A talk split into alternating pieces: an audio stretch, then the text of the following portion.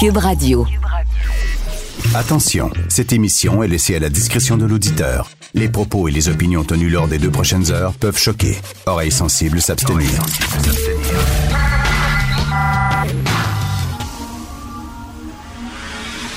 Martino. Richard Martineau. Politiquement incorrect.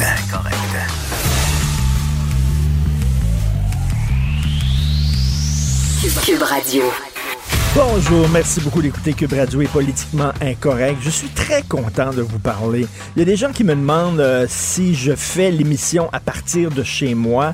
Euh, je suis équipé, euh, j'ai un micro, je pourrais le faire à partir de chez moi, mais je viens en studio tous les matins parce que, bon, le travail, oui, ben bien sûr, ça nous apporte de l'argent, c'est important, tout ça, mais J'aime arriver, j'aime venir ici au travail et on, respecte euh, les règles de distanciation sociale. Euh, l'équipement ici est bien lavé, bien désinfecté grâce à Achille Moinet, notre réalisateur, qui euh, a ajouté ça à ses tâches connexes.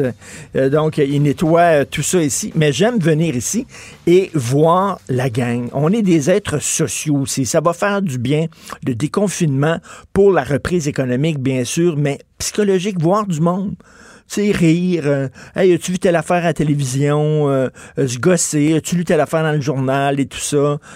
c'est le fun de voir des gens. Donc, je pourrais faire ça à partir de chez moi. Je préfère voir du monde. Je pense que ça va faire beaucoup de bien, le déconfinement. Cela dit, il faut continuer à respecter les règles.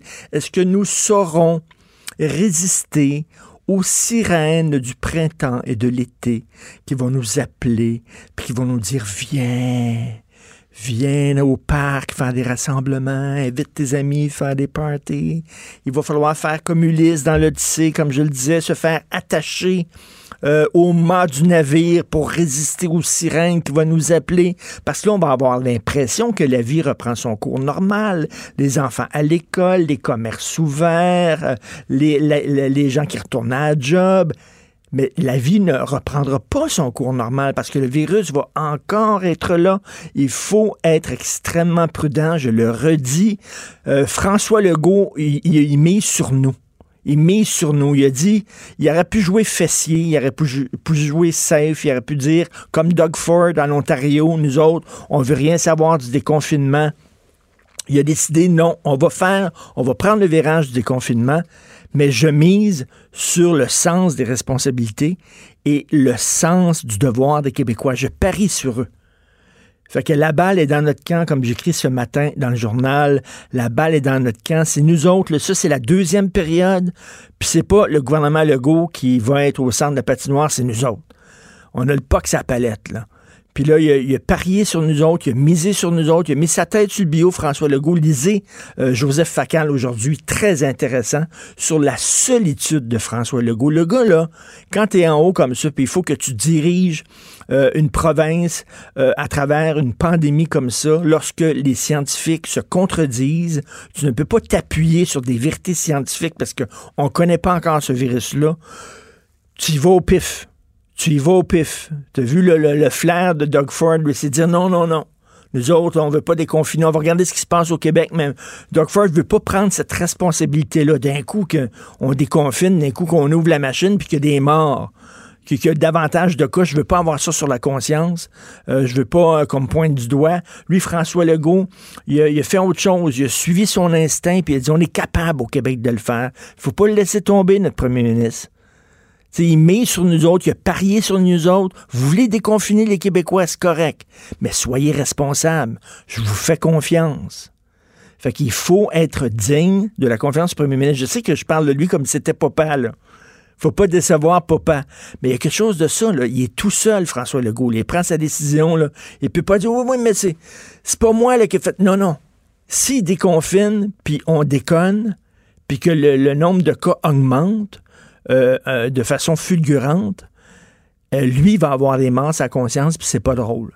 Ce n'est pas drôle. Donc, je pense qu'il faut faire preuve de responsabilité. Hugo Veilleux, notre recherchiste, m'écrit ce matin, puis il dit qu'hier, dans son coin, c'était plein, plein, plein de regroupements. Il y en a vu plein.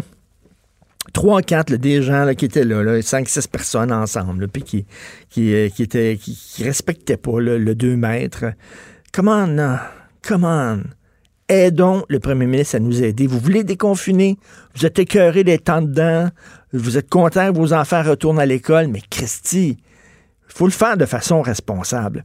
Il y a une professeure, une enseignante au primaire qui a écrit un texte sur Facebook qui est très intéressant. Elle dit là, on dit à nos enfants qui vont retourner à l'école, puis que, bon, la vie reprend son cours normal. Elle dit, ça sera pas l'école ordinaire, là. Il faut avertir nos enfants que c'est pas comme l'école avant la pandémie. Et là, elle écrit ça. Pas de récréation commune, des dîners en classe tout seul à ton bureau, pas de cours d'éducation physique, pas de cours de musique, pas de cours d'art plastique, lavage des mains en entrant à l'école, avant la collation, après la collation, avant la récréation, après la récréation, avant le dîner, après le dîner.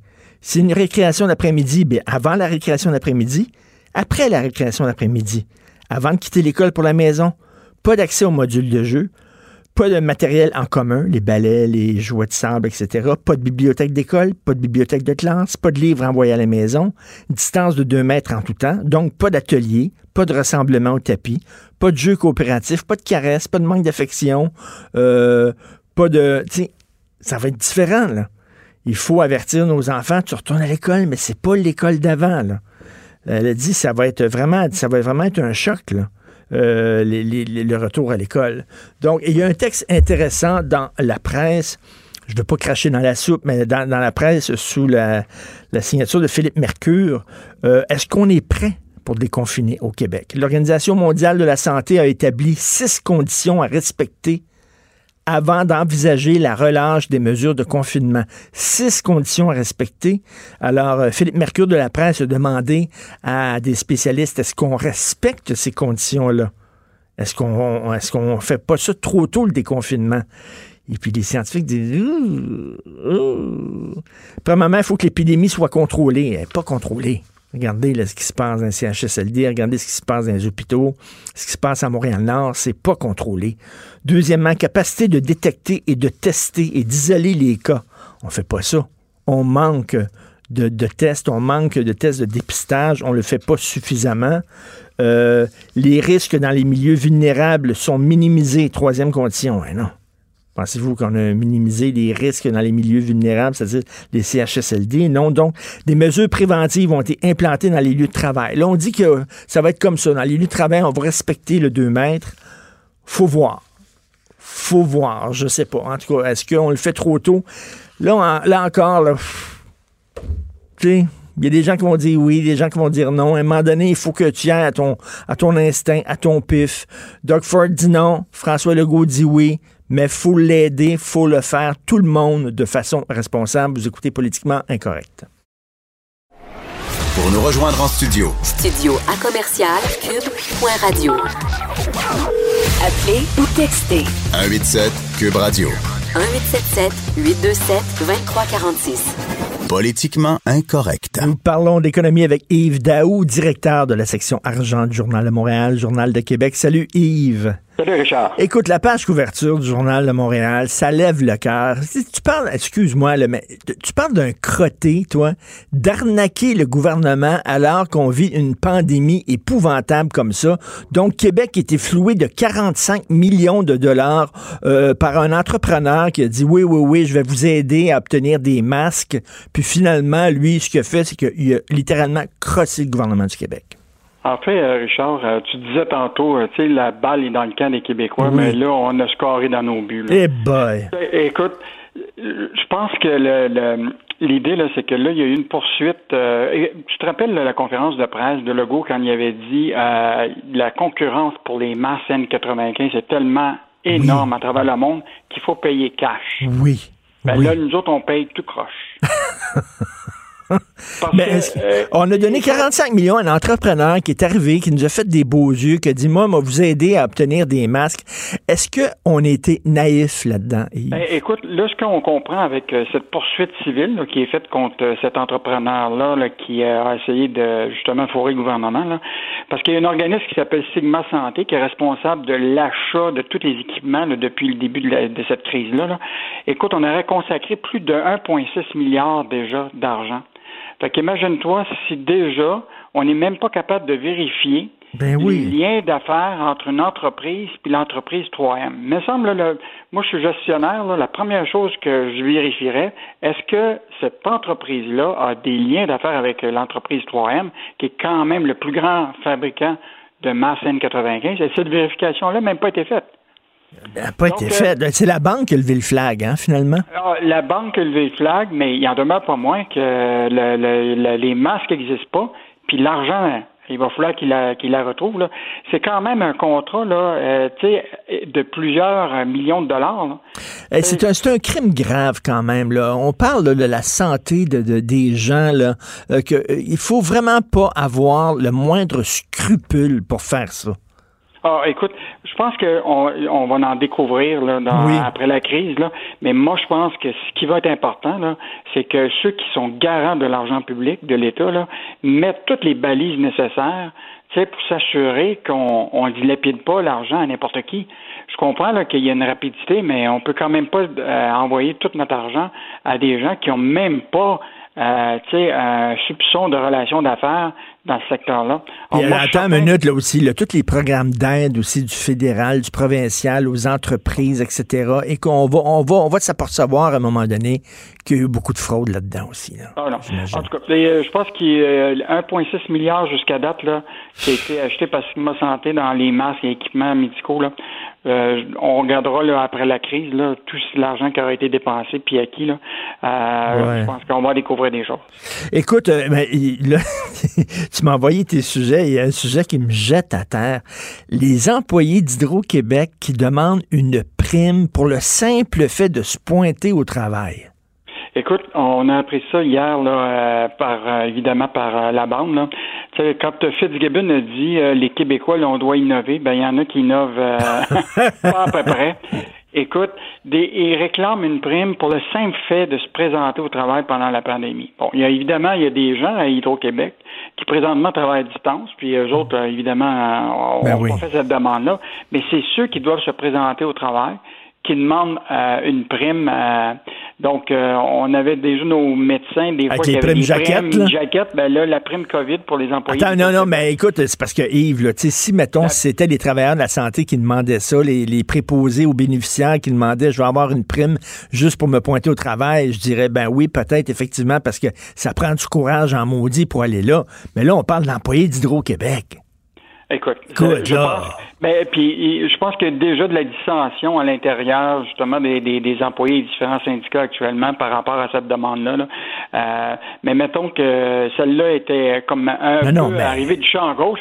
Et rappelle-toi aussi là, imagine-toi paquet d'employés de l'État actuellement. Prenons les courpiers de l'Auto-Québec qui sont ben chez eux actuellement payés à 100% Qu'est-ce que tu penses qu'ils font? Ben oui. Peut-être qu'ils jouent à Poker Star. oui, c'est vrai. Non, mais ils sont, ils sont payés 100% euh, eux autres. 100% Oui.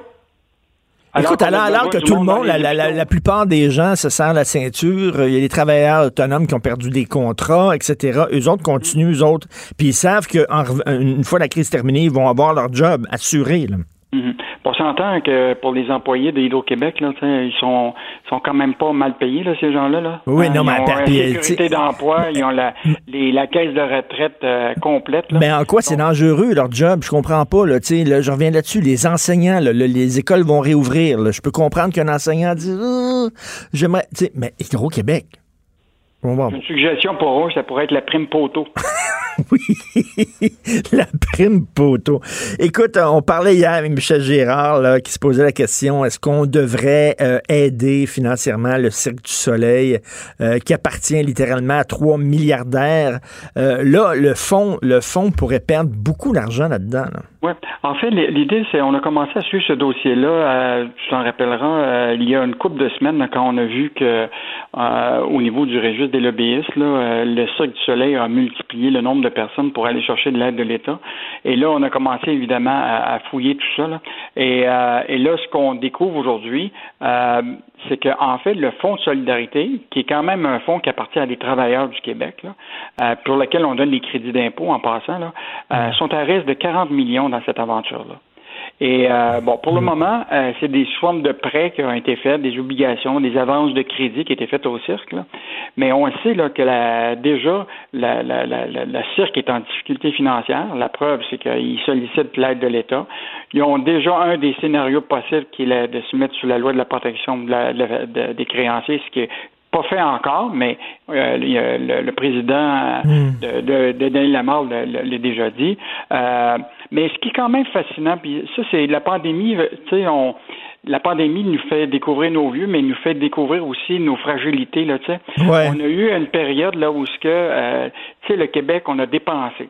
Puis, et dans le cas du cirque, là, je veux juste te rappeler que l'agence Moody's, qui est un organisme euh, qui, surveille toutes les entreprises privées et publiques dans le monde, avait déjà dit, euh, il y a même en 2017-2018, que le cirque là, dépensait beaucoup, beaucoup plus. Et aujourd'hui, on se retrouve avec une dette de 1 milliard. Ben, c'est ça, parce que ça allait mal avant la pandémie là, au cirque. Là.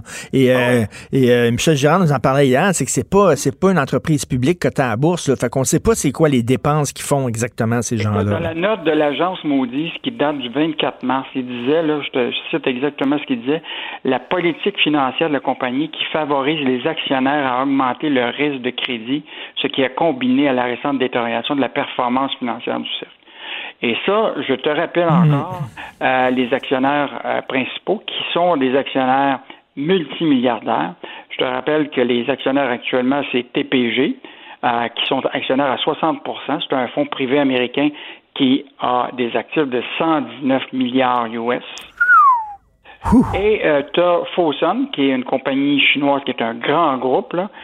eux là, qui sont propriétaires en passant du Club Med, là, eux autres ont des revenus annuel de 28 milliards puis des profits de 3 milliards. Aïe, aïe. OK. Donc, euh, aujourd'hui, je pense qu'il va être important que, ben, que ça appartient à l'État aussi, à leurs gestionnaires, mais ça nous appartient aussi euh, aux journalistes de surveiller euh, si l'État va donner de ben, l'aide à des gens qui ben, ont... Ben c'est ça, c'est aider une entreprise qui a pris des bonnes décisions, dont les gestionnaires ont pris des bonnes décisions, c'est correct, mais tu sais, aider une entreprise qui a été gérée n'importe comment, des décisions tout croches, qui ont trop dépensé, qui ont... après ça, là, ils se retournent vers le gouvernement, puis avec, tu sais, donnez-nous de l'argent. Hmm. On dit souvent là, dans les entreprises, c'est quand tu fais de l'argent qu'il faut que tu dépenses moins, puis c'est quand tu es dans le trouble que tu dépenses. Ben là, euh, tu devrais dire ça, tu devrais dire ça à Justin Trudeau, parce que pendant qu'on faisait de l'argent, il dépensait à Tavarnouche, lui.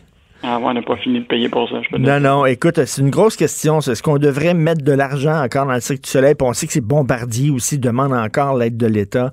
Mais là, tu, te rappelles, Michel Girard, dans sa chronique de samedi, il a posé 10 oui, conditions. Oui, ben oui pense que moi je l'ai découpé là. Oui. je pense qu'on devrait surveiller ça, puis on devrait même l'envoyer à François Legault, puis à Fitzgibbon, puis surveiller ces conditions là. Tout à fait. Avant de donner de l'argent à une entreprise là, vérifier ces conditions là, s'assurer par exemple que nous autres en retour, si on donne un milliard, mettons, à Air Canada pour les sortir du trou, qu'on ait une partie du capital action parce que, parce que on pas, on bien, il faut en profiter. On n'a pas à se sentir coupable d'exiger des conditions. Absolument pas.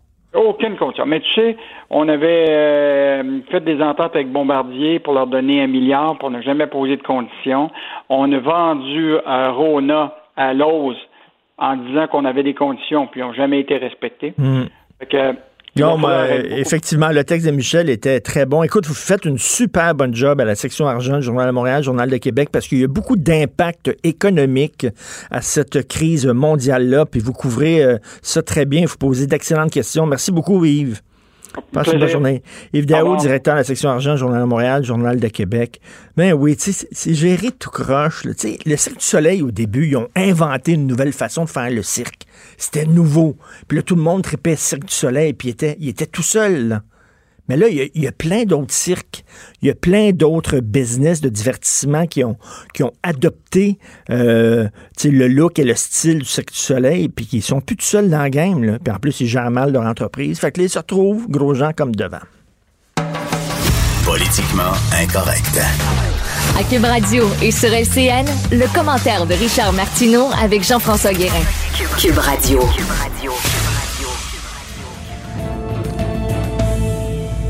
Salut Richard. Salut Jean-François.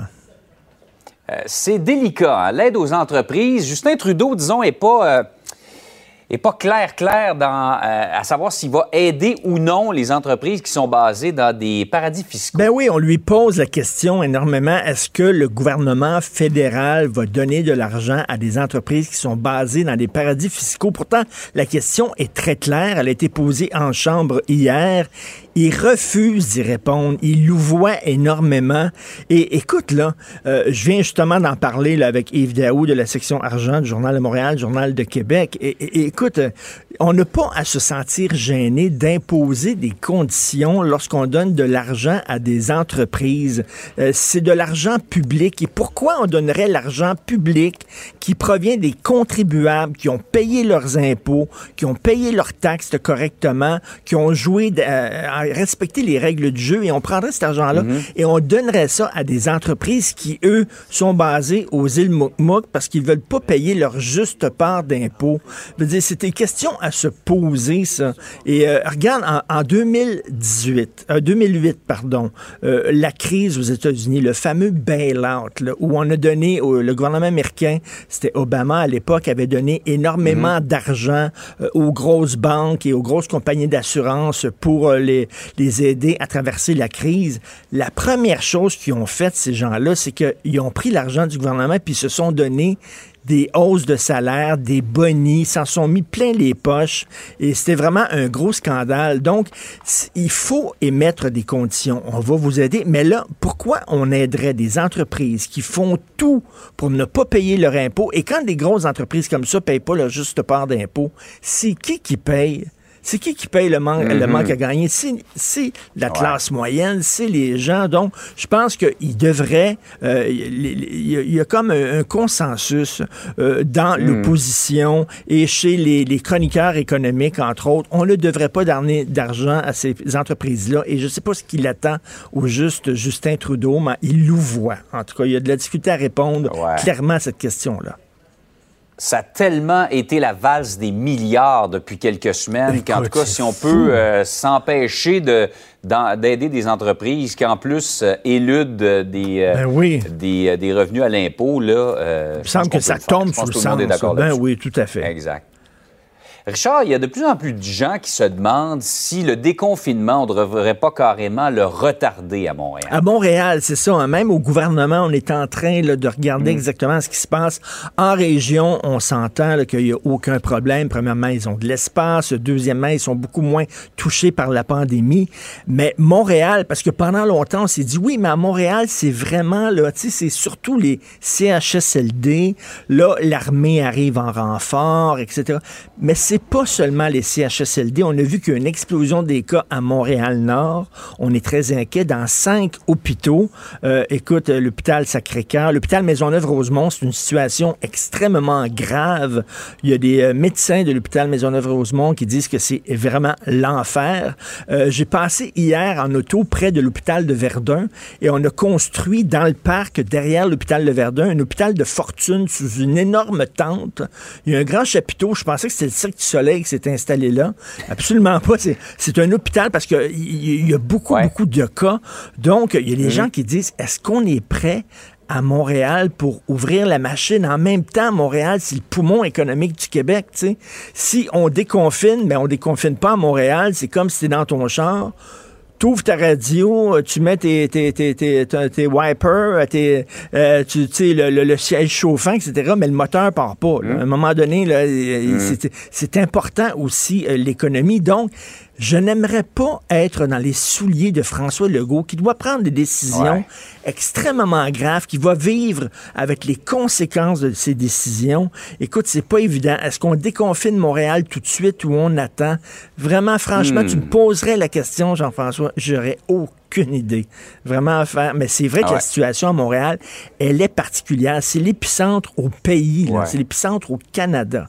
Donc, Et ce qu'on fait là, Richard, euh, risque d'avoir une incidence pour l'été, peut-être même jusqu'à la fin de l'année 2020, si jamais on a déconfiné trop vite et que là, les chiffres se remettent à remonter, qu'il faut retourner en arrière. T'as vu, on veut pas vivre ça. Tu as vu en Ontario, Doug Ford il dit nous autres, on déconfine pas. On va regarder ce qui se passe au Québec. Quand il utilise le Québec comme cobaye, Doug Ford, il va nous regarder. puis euh, puis je, je, le répète, il faut le redire chaque jour, même si on se répète. OK, la balle est dans notre camp. Euh, Monsieur Legault, il nous fait confiance. Fait confiance à la population québécoise. On est capable tous ensemble de relever ce défi-là. Il faut se montrer digne de la confiance de notre premier ministre. Il faut être responsable. Vraiment. C'est pas le temps, c'est pas le, signal de départ pour les barbecues, euh, les parties, euh, les soupers entre amis. Euh, non, c'est une fois qu'on commence ça, on risque d'avoir beaucoup de problèmes par la Tout à fait. Il faut le répéter. Merci. Richard, bonne, journée. Salut. Salut. Richard Martineau. Politiquement incorrect. Cube Radio. Alors, vous connaissez l'IRIS. L'IRIS, c'est l'Institut de recherche et d'information socio-économique. Vous savez, il y a deux gros think tanks d'économie au Québec. L'Institut économique de Montréal, qui penche beaucoup plus à droite, qui parle beaucoup plus au nom des, des, des, propriétaires d'entreprise, des entrepreneurs. Et vous avez l'IRIS qui penche plus à gauche. Et l'IRIS, puis ça prend les deux. Ça prend, une gauche et une droite dans n'importe quelle société normale pour qu'il y ait des débats d'idées. Alors, l'IRIS vient de publier un, texte fort intéressant sur les défis du déconfinement, puis dit, OK, on va déconfiner, le retour à l'école, le retour au travail, etc.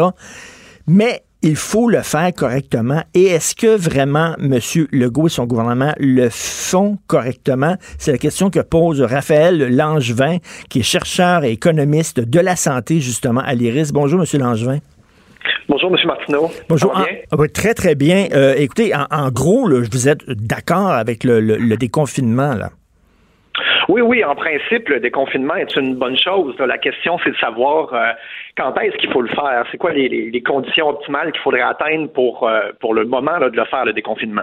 Et c'est quoi, selon vous, le, premier gros défi à relever? Vous dites, entre autres, là, euh, la situation dans les hôpitaux, c'est très important et on le voit. il y a cinq hôpitaux où les, cas ont explosé.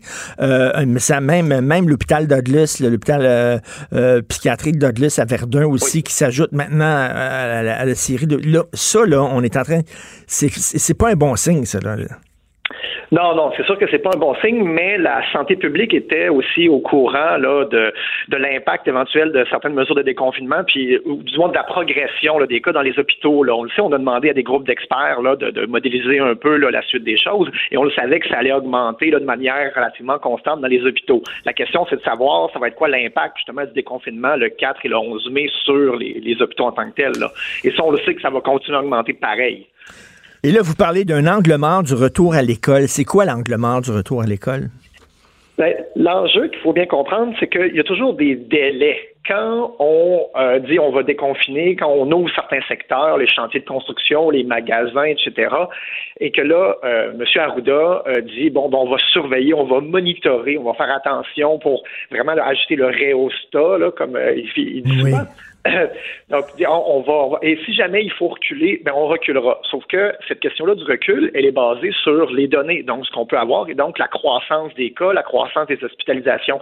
Mais entre le moment où les gens contractent la maladie et le moment où on a un portrait justement de la réalité, il y a toujours un délai. Donc, ben on est toujours un peu en retard sur la réalité du terrain. Donc, M. Langin, quand, quand on est soudainement face aux chiffres, on prend une décision, il est déjà comme trop tard quasiment. Là.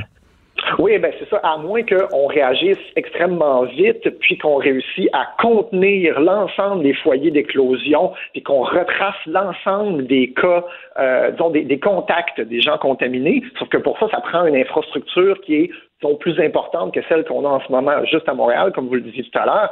Ben, il y a beaucoup, beaucoup de, foyers d'éclosion et donc la santé publique a de la difficulté à faire du, du retraçage de contacts. Et ça, c'est un élément essentiel pour s'assurer que le déconfinement se passe bien. Mais on n'atteint pas ce critère-là et c'est ça qui est malheureux. C'est ça. L'Organisation mondiale de la santé a, mis, a émis justement une liste de, de, de, mesures, euh, de conditions à remplir avant de déconfiner. Et une de ces conditions-là, c'est la capacité de détecter de tester et d'isoler les gens qui sont testés positifs. Et il y a le Parti libéral, justement, avec Pierre Arcan, qui réclame, je pense à juste titre, plus de tests de dépistage parce que là, c'est le, le talon d'Achille du gouvernement, les tests de dépistage. Oui, c'est ça, en effet. Et ce qui est particulier aussi, c'est que même si vous avez des symptômes, euh, vous n'allez pas forcément vous faire tester. Donc, il y a un ensemble de conditions et ça change relativement souvent. Mais j'ai eu des témoignages de plein de gens qui m'ont dit, ah, même si j'ai des symptômes, je peux ne pas me faire tester.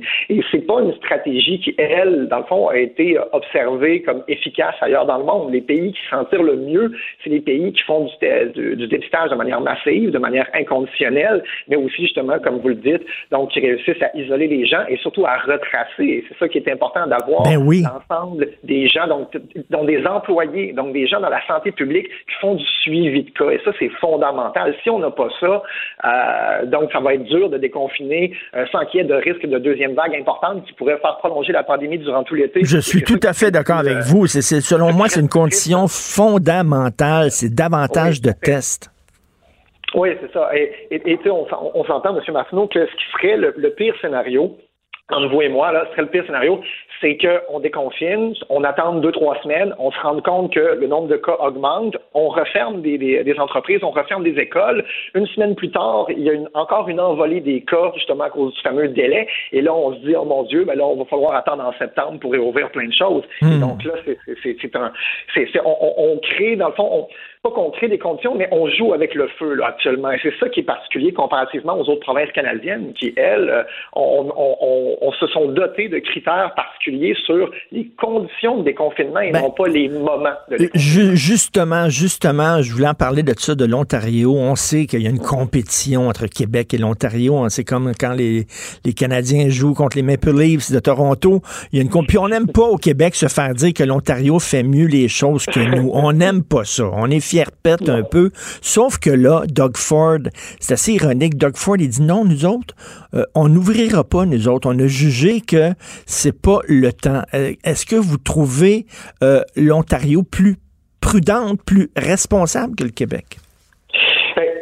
Responsable. L'avenir nous le dira, mais a priori, ce qui est intéressant, ce qu'on peut saluer de l'administration Ford, c'est qu'ils ont pris, ben, je dis pas que l'administration québécoise, je dis pas que la santé publique du Québec n'a pas fait ça. La santé du Québec, la santé publique du Québec, elle est très compétente et tout, mais elle a, disons, elle a balancé les avantages et les inconvénients d'une différente manière que la santé publique du Québec. Et la conclusion à laquelle elle en est arrivée, c'est de dire on veut éviter à tout prix le risque de deuxième vague ou de prolonger la pandémie. Donc, on va attendre, on, va s'assurer d'atteindre certains critères particuliers. Je ne pourrais pas les nommer dans l'ensemble, mais il y en a euh, notamment deux qui sont intéressants. Donc, celui d'avoir une décroissance des cas constante pendant deux semaines sur mhm. tout le territoire, au moins deux semaines sur tout le territoire de l'Ontario, et s'assurer de contacter au moins 90% de chaque cas quotidien par la santé publique ontarienne pour faire le, retraçage des contacts.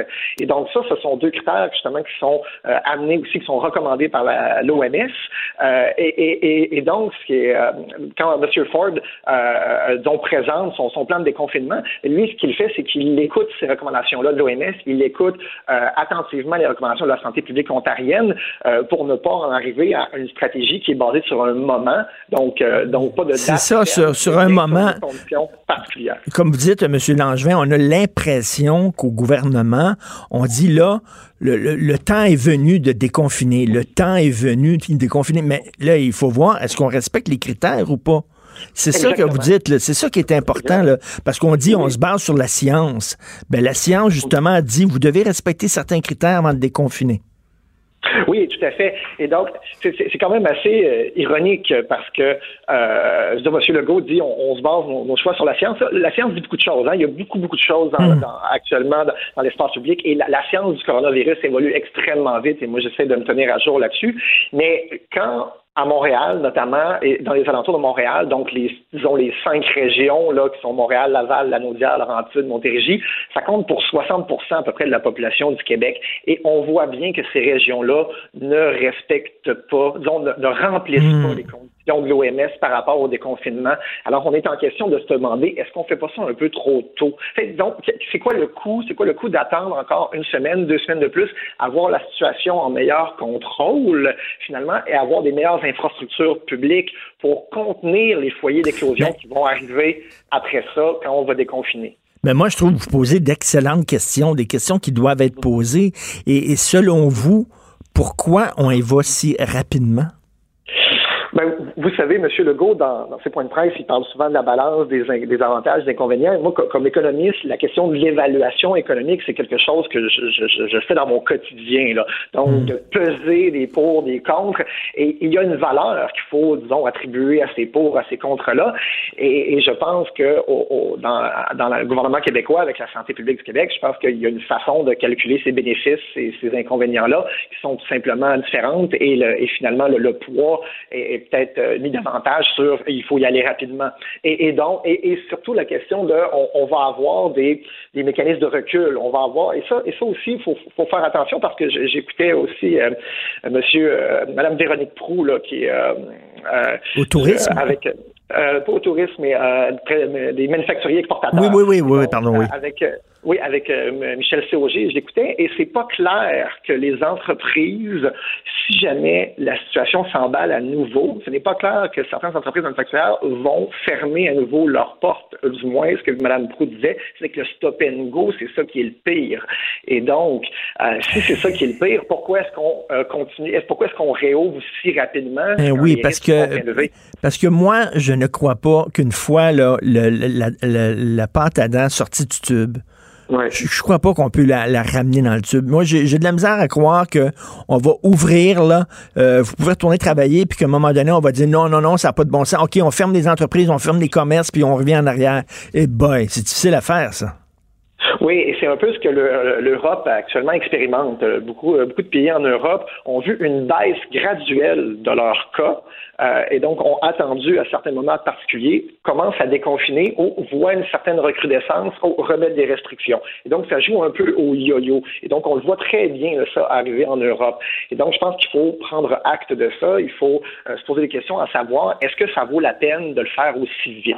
Et, et, M. Langevin, quand j'écris ça, moi, sur les médias sociaux, en disant, ben, je me pose des questions, peut-être qu'on le fait trop vite, je me fais traiter de peureux, t'es un peureux, t'es un pleutre, dans la vie, il faut risquer, etc.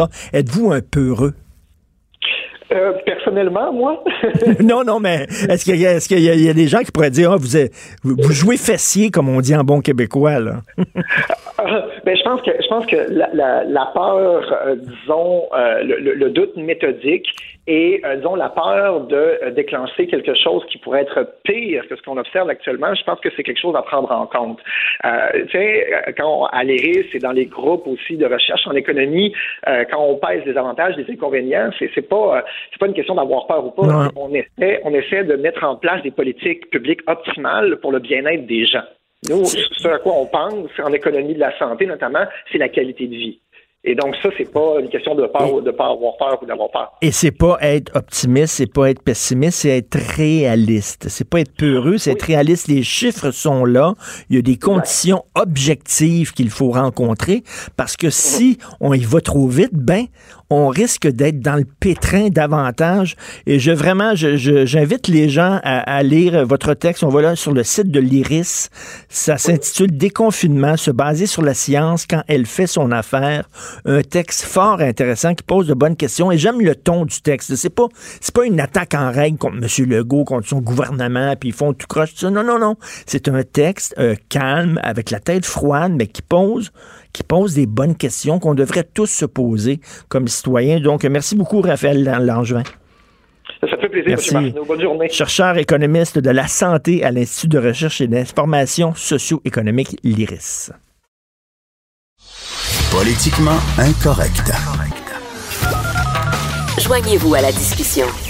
Appelez ou textez. 187 Cube Radio. 1877 827 2346. Gilles Proulx. Le où, quand, comment, qui, pourquoi ne s'applique pas sa ricanade? Parle, parle, parle, genre, genre, genre. Gilles Proulx. C'est ça qu'il manque tellement en matière de journalisme et d'information. Voici le commentaire de Gilles Proulx. Hey Gilles, y en a-tu des crottés? La première page du journal de Montréal, j'en reviens pas qu'en pleine période de pandémie, où il y a des gens qui crèvent la bouche ouverte, il y a un entrepreneur, lui, qui a pris 45 millions, il a promis, ah, je vais vous acheter des masques, puis il, il est parti avec l'argent. Quel écœur, hein, quand même. Et euh, bien sûr, il va se trouver un bel avocat avec la Charter of Rights and Liberty et puis trouver le moyen pour euh, faire dire au juge, Mr. Judge, my client is not guilty. Et ça va traîner, puis ça va niaiser, puis ça va finir en queue de poisson pour une amende symbolique, symbolique peut-être donner, je sais pas, deux douzaines de bananes à un quelconque nécessiteux. Mais il me semble, là, en, période de crise comme ça, là, un, un, crime comme ça devrait être puni de façon plus, plus sévère qu'en période Oui. ordinaire. Oui, c'est temps que l'autorité se manifeste. On est, on est en état de crise. Tu veux un autre exemple d'effronterie? Les gars d'Hydro-Québec, ou certains d'Hydro-Québec. Hier, hier, c'est pas loin ça, dire qu'hier, on était fiers euh, de travailler à Hydro-Québec. Les gars qui avaient décidé, grâce à René Lévesque, on est en 62, d'enlever aux exploiteurs anglais l'exploitation d'électricité dont les profits s'en allaient aux États-Unis et elle devenait maître de sa destinée, la clé économique. Depuis ce temps-là, au diable la fierté, on réclame des primes par-ci, des, des primes par-là, et la dernière, la dernière, on veut une prime parce qu'on va se présenter dans un milieu contaminé. Et le syndicat, là-dedans, joue au pont pilote, dit, c'est pas nous autres qui avons demandé ça, c'est certains membres, bien sûr, comme si tu n'avais pas été mentalement formé dans cet étroit Ben oui. couloir à apprendre à revendiquer, à jamais tenir compte du service à la population. Un syndicat, c'est là pour en demander plus, pour toujours en donner moins à son public. C'est grave en mots, t'as dit. Est-ce que le facteur, lui, a une prime pour livrer ses lettres? Il élève Ben voyons donc, est-ce que, est-ce que, est-ce Hein? les, les enseignants qui vont retourner à l'école vont-ils avoir une prime pour se pointer à l'école? Voyons donc. Exactement. Un chauffeur de taxi, pareil. Bon, on voit qu'on décontamine son taxi, sa cabine. Il se présente, la police se présente, elle, a- elle est confrontée à du monde. Alors, encore une fois, les gars de la construction qui braillaient la semaine passée, on est tanné de se tourner les pouces, on a hâte d'aller travailler. Là, tu vois des gars comme à Hydro-Québec dire on va avoir une prime parce qu'on va dans un milieu contaminé. Ça s'appelle niaiser parce que tu as affaire à une entreprise qui te paye avec les deniers publics des suckers québécois. Mais il faut avoir du front tout le tour de la tête en maudit. Mais en même temps, un fou d'une poche, Angèle, ils disent, regardez, les gouvernements, ils n'arrêtent pas d'allonger des milliards de dollars pour aider tout le monde. On aide les étudiants, on aide ci, on aide ça. Nous autres, si, on va passer à la banque. C'est des maudits caves qui sont pas capables de voir plus loin que le bout du nez. Et il y en a malheureusement qui n'ont pas des grands nez là-dedans. Parce qu'ils ne savent pas que tout ça, c'est de la foutaise. On a de l'argent, puis on vous signe un chèque pour ça, puis pour ceci et pour cela. Il y aura une fin, il y aura une facture, et tout ça, ça va s'évaporer à 50% Puis qu'est-ce que vous en pensez, vous, là? Il y a des gens qui disent qu'on ne devrait pas aider les entreprises qui sont basées dans des paradis fiscaux puis qui ne payent pas leur juste part d'impôts. Qu'est-ce qu'on a à justement, et on va même investir, bon là, la Caisse a commencé à diviser ses positions. C'est quoi? Parce que la performance est grosse, parce que j'ai une caisse qui doit aider à la pension de vieillesse à tel ou tel employé dans tel secteur. J'investis donc dans ces paradis fiscaux parce que les taux d'intérêt sont plus élevés, parce que je suis à l'abri de poursuites ou des impôts. C'est quoi ça? Ça s'appelle ne pas avoir d'armes. Qu'est-ce que c'est de mettre sur pied justement des caisses de retraite et des fonds de ci, des fonds de cela, si ce n'est pas pour aider d'abord ton économie locale. Est-ce que vous croyez qu'on va avoir un vaccin bientôt? C'est bien là, on a des bonnes nouvelles. l'air qu'il y a un médicament qui est pas mal, qui, euh, qui donne de bons résultats. Oui, il y a le docteur Anthony Fauci qui est de la Maison-Blanche, qui a pris les devants au nom des États-Unis. C'est drôle, hier, j'ai fait un topo là-dessus disant qu'il y avait une course pour la recherche du fameux vaccin. Et la contradiction, c'était la Chine était en avance sur l'Allemagne et l'Angleterre parce que l'Allemagne et l'Angleterre se classaient deuxième et troisième dans cette course à la découverte du vrai vaccin. On nommait pas Paris, qui est une ville scientifique médicalement parlant. On nommait pas le Canada, où on a quand même des laboratoires. On nommait même pas les États-Unis. Voilà que ce matin, c'est les Américains qui reprennent le dessus, ont déclassé la Chine parce qu'on a trouvé que la Chine, justement, à Yuan, là, on a soigné tout le monde. On trouve pas assez de candidats. On pense qu'il n'y a pas assez d'individus, en tout cas, euh, qui euh, sont atteints, puisqu'on en a soigné beaucoup. Et tout ça pour utiliser le Van Danvizir. Alors, ça va être le remède miracle, peut-être un de ces jours, de quoi le docteur Anthony Fauci. Mais euh, cette course-là est très intéressante. On la suit avec attention, mais il n'y a toujours pas de gagnant. Ça me fait penser, pendant la Deuxième Guerre, les Américains voulaient finir la guerre au plus sacrant. Ils voulaient mettre les Japonais à genoux. Ils ont ramassé tous les savants des États-Unis. Ils les ont mis dans le désert à Los Angeles, à Los Alamos. Puis là, ils leur ont signé un chèque en blanc. Puis là, ils ont dit, faites-nous une bombe. Faites-nous une bombe tellement forte qu'elle va mettre les Japonais à genoux. Ben, ils ont réussi à, la faire, cette Christie de bombe-là. Imaginez si on mettait toutes les, les bols ensemble quelque part là, dans un laboratoire, puis on disait, trouvez-nous un vaccin pour le cancer, ou trouvez-nous... On pourrait, si on le fait dans, pour, euh, pour créer un engin destructeur, pourquoi on le ferait pas pour créer quelque chose qui nous aide? Quand l'urgence est là, on l'a vu, ils ont fait l'autoroute de l'Alaska en neuf mois. Pendant nous autres, on a parlé pendant 90 ans de temps, la maudite 30. Ça te donne une idée quand on s'y met. Les Chinois ont construit un hôpital, un méga hôpital en l'espace de moins de deux mois. Ça te donne une idée quand on s'y met. Alors, dans ce cas-là, on a des savants, des bols, des mm. matières grises dans tous les laboratoires du monde avec des pays qui sont très bien vus, ne serait-ce que la France, l'Allemagne, l'Angleterre, le Canada, les États-Unis. Comment il se fait qu'on ne parvient pas et euh, quitte à fusionner les budgets de recherche et faire en sorte, en sorte que jour et nuit, ce jours par semaine, on essaie de trouver la bête qui va tuer la bête. C'est ça, ça devrait peut-être être, peut-être euh, ça devrait être géré par un organisme international. En tout cas, on verra. Parlant de bêtes, oui, je sais que vous aimez beaucoup les animaux. Vous parlez souvent des droits des animaux. Et là, vous voulez parler des eaux. Ben, c'est incroyable, on n'a pas pensé à ça. Les grands oubliés, ce sont les eaux. Qu'est-ce qu'on fait de la zoothérapie? Et euh, j'ai un confrère, moi, qui est propriétaire du Parc Safari, Jean-Pierre Langer. Euh, j'ai des amis aussi à Granby, à Saint-Félicien. Puis combien d'autres zoos? Euh, Ranger avait écrit à la ministre responsable, à Caroline, Caroline Proux, je ne sais pas si elle va donner une réponse au plus sacrant, pour trouver une formule alternative, parce que ça coûte des dizaines de milliers de dollars rien qu'à nourrir. Imagine-toi ce que ça mange un lion, un tigre ben en une année. Non, non, mais on pourrait, là, dans, dans, dans, le parc safari africain, moi, je vais chaque année. C'est très le fun. On reste dans notre auto, euh, en famille, puis on donne à manger. On sort pas de, de C'est la même affaire avec les cinéparcs. J'espère qu'on va pouvoir ouvrir les cinéparcs. les salles de cinéma, je comprends qu'on les ouvre pas, mais les cinéparcs, c'est quoi le problème? Tu apportes ton lunch, tu es en famille dans ton champ, tu regardes un film, c'est le fun.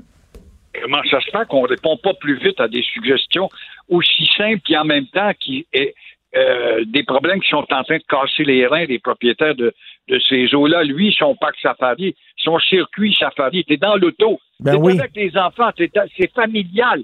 Alors que la zoothérapie, est-ce que c'est pas important par les temps qui courent pour les familles et les enfants qui sont tannés de la longévité sous un toit? Parce que, parce que là, on est en train, là, Gilles, on est en train, tout le monde, de se poser la question, qu'est-ce qu'on va faire cet été? Parce que là, les gens qui étaient habitués de voyager à l'extérieur, c'est terminé. On pourra même pas aller à Ogunquit aux États-Unis. Oubliez ça, la frontière va être fermée. Euh, on ne sait pas si on va pouvoir se promener en région. Peut-être que oui, ça a l'air qu'on va lever les barrières, mais on se demande, là, on prépare l'été. Qu'est-ce qu'on faire avec les enfants cet été? Tu as tout à fait raison. Et c'est drôle de me poser la même question moi-même hier. Ben moi qui ai la maladie du voyage, où est-ce que je vais aller? Justement, j'avais dans la tête d'aller à Saint-Félicien, voir un des plus beaux zones d'Amérique du Nord. Alors, est-ce qu'on va être encombré par des barrières puis dire qu'il ne va pas à cause de ceci ou cela? Mais enfin, espérons qu'on aura au moins cette alternative de profiter de nos loisirs de plein air, qui sont des loisirs de santé. Ben oui, puis d'aller euh, d'aller découvrir le Québec. Tiens, euh, ceux qui voyagent à l'extérieur, là, ça a l'air qu'on va pouvoir se promener d'une région à l'autre. Tiens, je, suis jamais allé moi euh, au lac Saint-Jean. J'en profiterai peut-être pour aller voir ça. Le Gaspésie, je connais pas non plus, donc je vais peut-être découvrir le Québec cet été. On verra. merci, bon week-end, Gilles. Toi aussi, à lundi. Merci, Gilles Pro.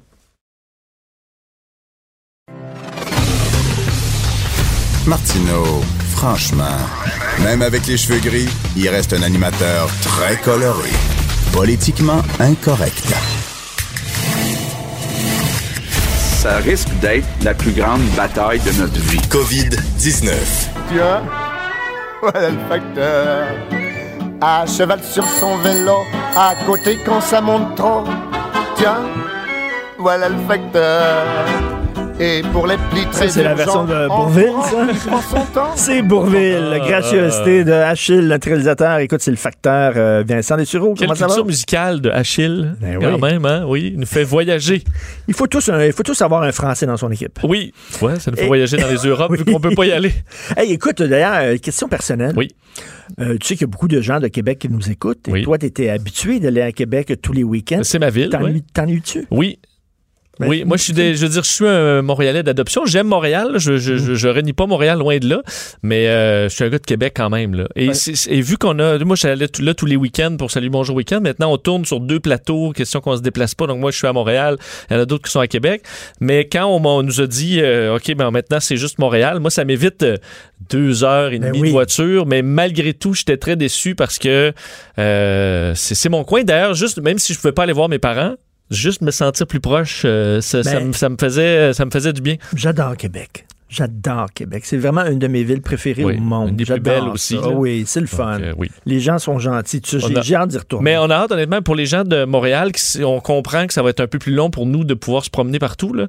Et c'est, euh, je pense, le jour où on va avoir le, le goût là, de dire on peut s'en aller. J'ai jamais eu autant le goût d'aller en Gaspésie, Ben euh, oui. d'aller dans les grands espaces. Je pense qu'il y a beaucoup de Québécois qui vont avoir hâte de se promener euh, et de voyager Parce au que Québec. là, c'est la question qu'on se pose, tout le monde. On fait quoi cet été? C'est quoi les plans, là? Oui, ça c'est déprimant là, quand on se dit. euh, Hey, on va faire quoi, là? Là, on va pouvoir aller se promener d'une région à l'autre. C'est le jour de la marmotte, hein. c'est toujours la même Eh journée pour bien ben. des gens, puis ça c'est quand même difficile. Mais hein, alors, la fonction publique sera grandement transformée même après la crise. Oui, et parlant des régions, ça touche les régions, cette nouvelle que j'ai trouvée très intéressante de nos collègues du bureau parlementaire qui ont parlé à, euh, à Christian Dubé, le président du Conseil du Trésor, qui remarque, a fait sur euh, la, la- la fonction publique, euh, sur la, situation présentement. Et une chose qu'on retire de tout ça, on voit l'efficacité du télétravail. Et il y a plusieurs patrons, puis ça inclut la fonction publique, mais ça inclut dans le privé aussi, là, euh, qui étaient réticents au télétravail. Est-ce que c'est la bande passante des programmes? Est-ce que- Oui. mais ce, la situation actuelle nous a vraiment forcé à se, se roder dans le télétravail. Et il faut croire, selon Christian Dubé, que ça fonctionne bien euh, et qu'on ne devrait probablement pas revenir en arrière pour ce qui est de la fonction publique, de sorte qu'on envisage euh, de transférer, c'était déjà une promesse électorale, mais on ne savait pas trop comment on allait le faire, de transférer 5000 fonctionnaires dans les régions, vu qu'on n'a pas besoin de construire de bureaux. Alors, on pourrait tout simplement développer des postes en Gaspésie, au Bas-Saint-Laurent, sur la Côte-Nord, mais des gens qui vont être des fonctionnaires, mais qui vont travailler de la maison. Ben Question oui. d'entasser moins de gens dans des grandes tours à bureaux qui sont de toute façon très coûteuses. Je peux comprendre ça. Cela dit, moi, je le disais tantôt en ouverture d'émission, j'aime ça venir en studio. Oui, Tu sais, travailler tout le temps de chez moi, constamment, pas Sauf sûr. que là, le télétravail est probablement encore sûr. plus dur parce que là, on reste vraiment chez nous tout le temps. Là. Euh, quand tu es une vie normale où tu peux quand même sortir un peu plus, peut-être que de rester à la maison, c'est moins pire, alors que là, c'est plus difficile. Mais tu as raison que pour certains, c'est le bureau, c'est le fun. Est-ce que c'est l'endroit le plus performant? Parce qu'il y en a y a bien le qui bureau, c'est le bureau, du- puis chez vous, c'est chez vous.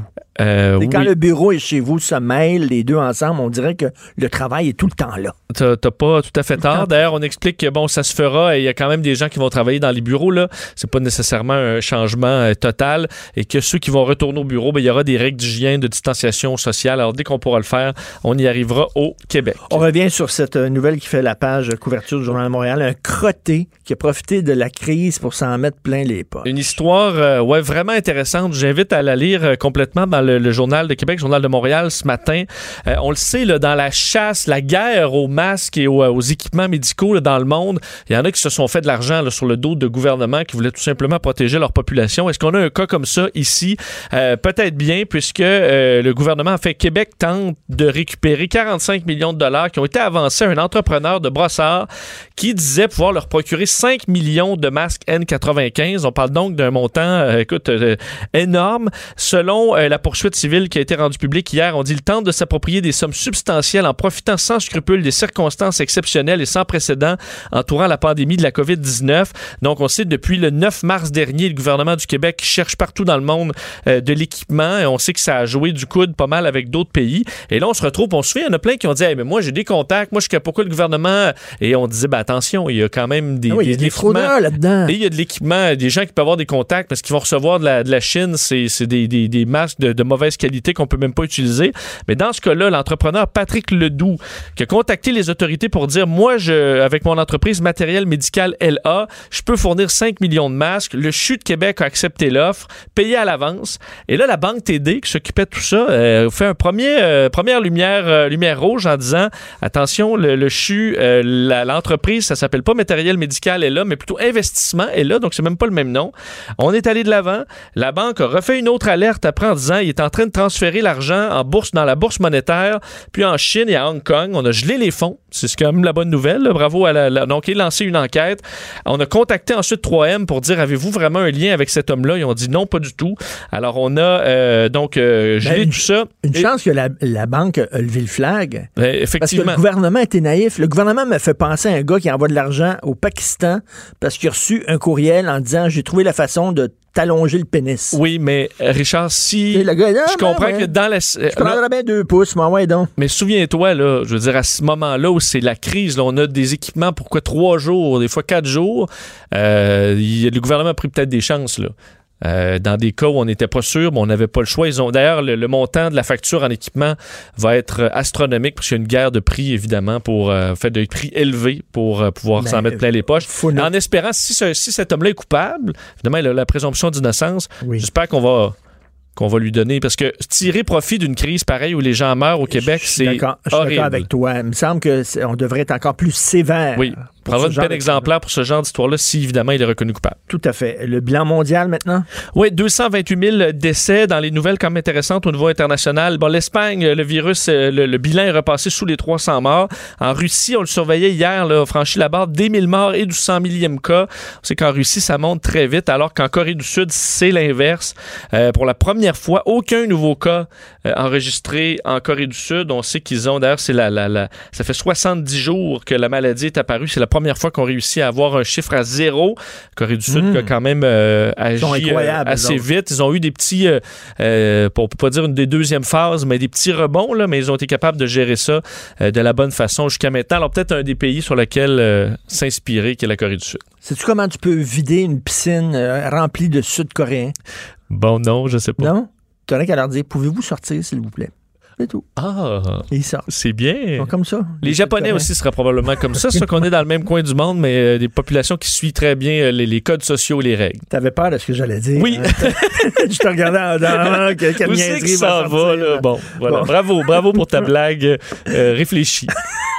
Los Angeles qui euh, veut tester tout le monde. Oui, euh, Los Angeles qui euh, propose des tests gratuits maintenant pour tout le monde. L'objectif étant de tester tout le monde. Il y a quand même un... bon, on cherche à la base les gens qui ont des symptômes ou des gens dans le personnel de la santé, mais tout le monde qui voudra un test pourra l'avoir sous peu, promet la ville de Los Angeles, car c'est, selon eux, la solution pour se sortir de la crise, c'est du dépistage massif. Et toujours en Californie, il y a un débat présentement sur les plages, parce qu'en fin de semaine, on a vu en Californie les plages bondées dans certains cas, et le gouverneur de l'État de la Californie euh, devrait aujourd'hui annoncer qu'il ferme toutes les plages, alors qu'on parle de déconfinement un peu partout. Ben oui. Euh, lui dit, ben, au contraire, les gens visiblement respectent pas euh, les, euh, les- les- la distance sociale, alors je vais fermer toutes les plages, alors que d'autres disent ben, au contraire, il faut pour la santé mentale et s'il y a un endroit où on peut avoir de l'espace, c'est sur les plages. Euh, alors ça fait débat en Californie, alors qu'on c'est l'été, on aurait le goût si en Californie d'aller à la plage, ben tu Mais pourras en Floride, c'est ouvert, les plages. en Floride, c'est rouvert, si je me trompe pas. On a fait ça il y a quelques jours et ça, ça il y a quand même eu une, une- une grande popularité, oui. Nobody knows anything. La fameuse phrase du scénariste William Goldman, Nobody knows anything. Il y en a qui disent non, il faut ouvrir les plages, non, il faut les fermer. Ben, c'est sûr qu'ils sont désolés. L'Ontario, au- aucun déconfinement, nous autres, on déconfine. Mais il y a des. Est-ce que tu peux contrôler le nombre de personnes? Parce que il reste que des parcs. Les parcs à Montréal sont ouverts, Richard, pour aller prendre une marche. Pourquoi une plage? Tu pourrais pas aller y prendre une marche aussi ou t'asseoir euh, dans le sable plutôt que dans l'herbe? C'est sûr qu'il y a des endroits qui sont. euh, où il y a beaucoup, beaucoup de monde. Mais dans le cas, t'as- si t'as de l'espace pour les, les, les Je t'ai dit, là, allez, quand il va faire beau, parc en Grignon, Oui. à Ville-la-Salle. Mais là, dis-moi pas tes trucs euh, en ondes. Tout Ben le monde va ben être c'est là. ça, tout le monde va être là. raison, mais oui, effectivement. Je vais essayer les différents parcs de Montréal. Ce sera le temps. Il n'y a plus personne qui va là, il y a tellement de monde. bon, euh, retour difficile à la vie normale à Wuhan. Oui, un mot là-dessus parce que euh, Wuhan aurait, euh, bon, on sait là, c'était l'une des premières villes à enlever les différentes restrictions. Là, ça fait quand même presque 20 jours qu'on a commencé à se déconfiner après 76 jours en quarantaine carrément. Et ce qui est intéressant, c'est qu'on voit à quel point, tu sais, nous on parle de déconfinement, puis on a comme hâte de revenir à la vie normale. À quel point la vie normale là il n'y a rien de ça qui existe pour l'instant, même dans les villes déconfinées. Euh, les histoires qui nous proviennent. Enfin, à la base, le gouvernement là, qui disait euh, c'est la double victoire pour Wuhan, succès euh, au niveau de l'épidémie, mais également au niveau de la croissance économique. On va repartir tout ça d'ici la fin avril. La ville va rouler à 100% On serait loin de là, selon un dossier de CNN qui a parlé entre autres à des gens qui ont des business à Wuhan où ça roule à presque zéro profit, selon eux. Des loyers trop grands, des petites entreprises et moyennes entreprises qui sont incapables de s'en remettre et qu'on devrait plutôt parler d'années euh, dans le cas de Wuhan. Même certains experts économistes qui parlent de trois ans, la perspective de pouvoir se remettre de ce qui s'est passé euh, là-bas, même si on, on, essaie de retrouver la vie normale. Dans la ville, les gens d'un portent les, équipements de protection, mais euh, s'évitent encore. Dans les restaurants, c'est seulement pour le, take-out. Plusieurs magasins sont encore fermés, s'ils n'ont pas carrément fait faillite. Et la, le stress de la population là-bas c'est toujours la deuxième vague. C'est encore Ben oui. dans l'esprit de tout le monde. Et selon plusieurs, c'est une question de temps. Alors, la vie là, est loin d'être normale, même si à Wuhan, le, le gouvernement montrait qu'on a, on a réussi à, à régler le dossier et ça roule. L'économie est tellement mauvaise que ça a l'air sur le coin des rues, il y a des pangolins qui quittent. Greta, ça fait longtemps qu'on n'a pas entendu parler Oui, je voulais te parler Comment de Greta, parce que Greta, évidemment, on la voit moins euh, ces, ces jours-ci, elle qui avait quand même, euh, s'était dite euh, atteinte là, du coronavirus, probablement porteuse euh, au, euh, en- à la fin du mois de mars, mais évidemment, le dossier pour le climat va un peu tout seul là, ces temps-ci, vu que tout est arrêté. Euh, mais euh, Greta Thunberg a décidé de donner 100 000 dollars de sa fondation pour l'UNICEF, question de protéger les enfants contre la, euh, les conséquences de la pandémie de la COVID-19, disant qu'elle, dans plusieurs pays, les enfants étaient une des euh, premières victimes, pas du virus, mais de la Mais- mais, situation. mais- mais sa fondation, c'est pour l'écologie. Donc, il y a des gens qui ont en- envoyé de l'argent pour l'écologie, puis elle, elle prend cet argent-là, puis elle décide, moi, je vais aider les enfants. Puis là, il y a des gens qui pourraient dire, mais c'est pas pour ça que je t'envoie Ben, ça moi, dépend. C'est pas l'argent comme tel vraiment. des donateurs. Ce qu'elle a donné, c'est euh, elle avait reçu pour sa fondation euh, un 100 000 dollars d'une ONG là, euh, danoise, Human Act. Le Human Act, écoute, euh, quels sont leurs euh, le- le- le- leurs, euh, façon de faire ou objectif, je sais pas, mais ils ont donné 100 000, puis c'est 100 000 là qu'elle redonne. Et d'ailleurs, l'ONG a redonné un autre 100 000. Alors, ça se travaillera dans les domaines alimentaires, sanitaires, euh, de la lutte contre la violence et le recul de l'éducation provoqué par la pandémie. Alors, euh, tu Ça vois, longtemps qu'on n'avait pas euh, Ben, entendu parler de je suis Greta. content et euh, Écrasement d'un hélicoptère militaire canadien. oui, je termine là-dessus. Hier, on, a, on apprenait les premiers détails qui se sont malheureusement confirmés, mais euh, les débris d'un hélicoptère canadien qui était porté disparu hier ont été euh, retrouvés en mer ionienne. C'est entre la Grèce et l'Italie. Euh, six personnes étaient à bord de cet hélicoptère. Selon les médias grecs, on aurait même retrouvé un corps. C'est un appareil cyclone qui a décollé d'une frégate canadienne, la frégate Fredericton, hier pour une mission. C'est des missions de l'OTAN pour se, se pratiquer entre membres de l'OTAN pour différentes missions. Euh, c'est une mission qui s'appelle Reassurance, qui existe depuis le 20, en fait, où les Canadiens sont euh, participent depuis janvier 2020. Euh, et euh, qu'est-ce qui a mené à cet écrasement? On ne sait pas. Est-ce qu'on a possibilité de survivants encore? On ne le sait pas non plus. Mais l'armée euh, canadienne a confirmé avoir téléphoné à tous les membres des familles euh, qui se retrouvaient à bord de cet appareil. Il faut dire que le cyclone d'un appareil très récent de l'armée canadienne. Par contre, je parlais à des, des militaires qui me disaient c'est pas un des appareils les plus aimés euh, loin de là en raison de certaines problématiques. On verra l'enquête quelle serait la cause, mais c'est une triste histoire. Évidemment, c'est euh, de c'est le deuil pour beaucoup de, de- de militaires canadiens, incluant, imagine, sur la frégate où euh, tu vois six collègues partir et ne pas Ben revenir. Alors l'enquête qui débute dans ce dossier-là. Écoute, je reviens là, sur le bilan mondial, 228 000 morts. C'est-tu une hausse des- du nombre de décès qui est, qui est correcte, qui est, qui est- ou c'est une hausse inquiétante? Non, mais c'est c'est quand même, euh, je dirais, la hausse est assez stable, mais pas en, pas en fou, pas fou, exponentiel. non, à raison, entre autres, de euh, New York, qui, où il y a une baisse quand même importante de, de dans les, les anciens points chauds, là, Italie, Espagne, New York, c'est en forte baisse. Mais ailleurs, entre autres aux États-Unis, euh, plusieurs plus petits États moins touchés qui commencent à être plus touchés. Alors ça, c'est inquiétant. La Russie aussi. Alors tu vois que les points chauds se déplacent un peu, Euh, mais pour l'instant, le bilan, euh, écoute, monte euh, tranquillement, pas vite.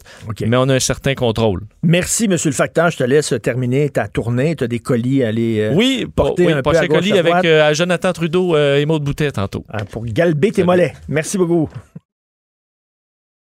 Politiquement incorrect. Martino, il aurait pu être humoriste. Mais comme l'actualité n'est pas toujours drôle, il a préféré animer Politiquement incorrect. Cube Radio. Tous les jeudis, je parle avec Adrien Pouliot, chef du Parti conservateur du Québec. Salut, Adrien. Hey, M. Martineau. Hey, j'ai une colle pour toi, OK? Doug Ford, Doug Ford, ça, c'est ton genre d'homme. Doug Ford, c'est un... Non, non, mais attends, c'est un gars de droite, c'est un pas, conservateur. j'ai- pas, j'ai pas sa taille.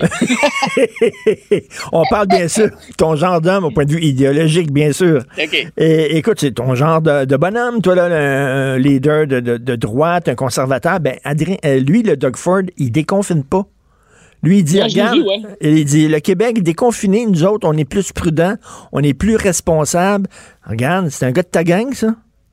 Il a, été, euh, il a été très correct, tu sais, dans le sens où, parce qu'évidemment, les journalistes ont essayé de le pogner, tu sais, euh, essayer de faire une chicane avec Legault. Puis il était bien correct. Il a dit, écoute, euh, euh, François Legault, euh, c'est un bon leader, puis euh, il a décidé de faire ça comme ça, puis je lui souhaite bonne chance, puis j'espère que ça va marcher. Mais moi, euh, je, je prends une autre approche. Et, et ce que ça montre, c'est que, tu sais, Richard, on- tu l'as dit dans, dans une de tes chroniques récemment, là, ce, ce virus-là, on, On connaît pas. on, on connaît rien. Tu sais, je veux dire, ça, ça change tout le temps. C'est, vraiment euh, hallucinant.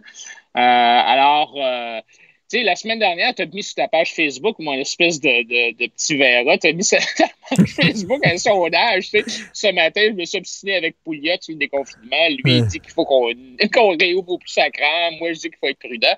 Et c'était bien intéressant dans le commentaire. Mais là, je vais je vais, je vais te faire une confession. Oh!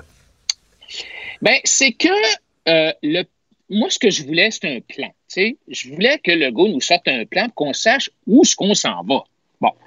Euh, alors, il a sorti son plan et à la réflexion, je me suis dit, qu'est-ce, il y a quelque chose.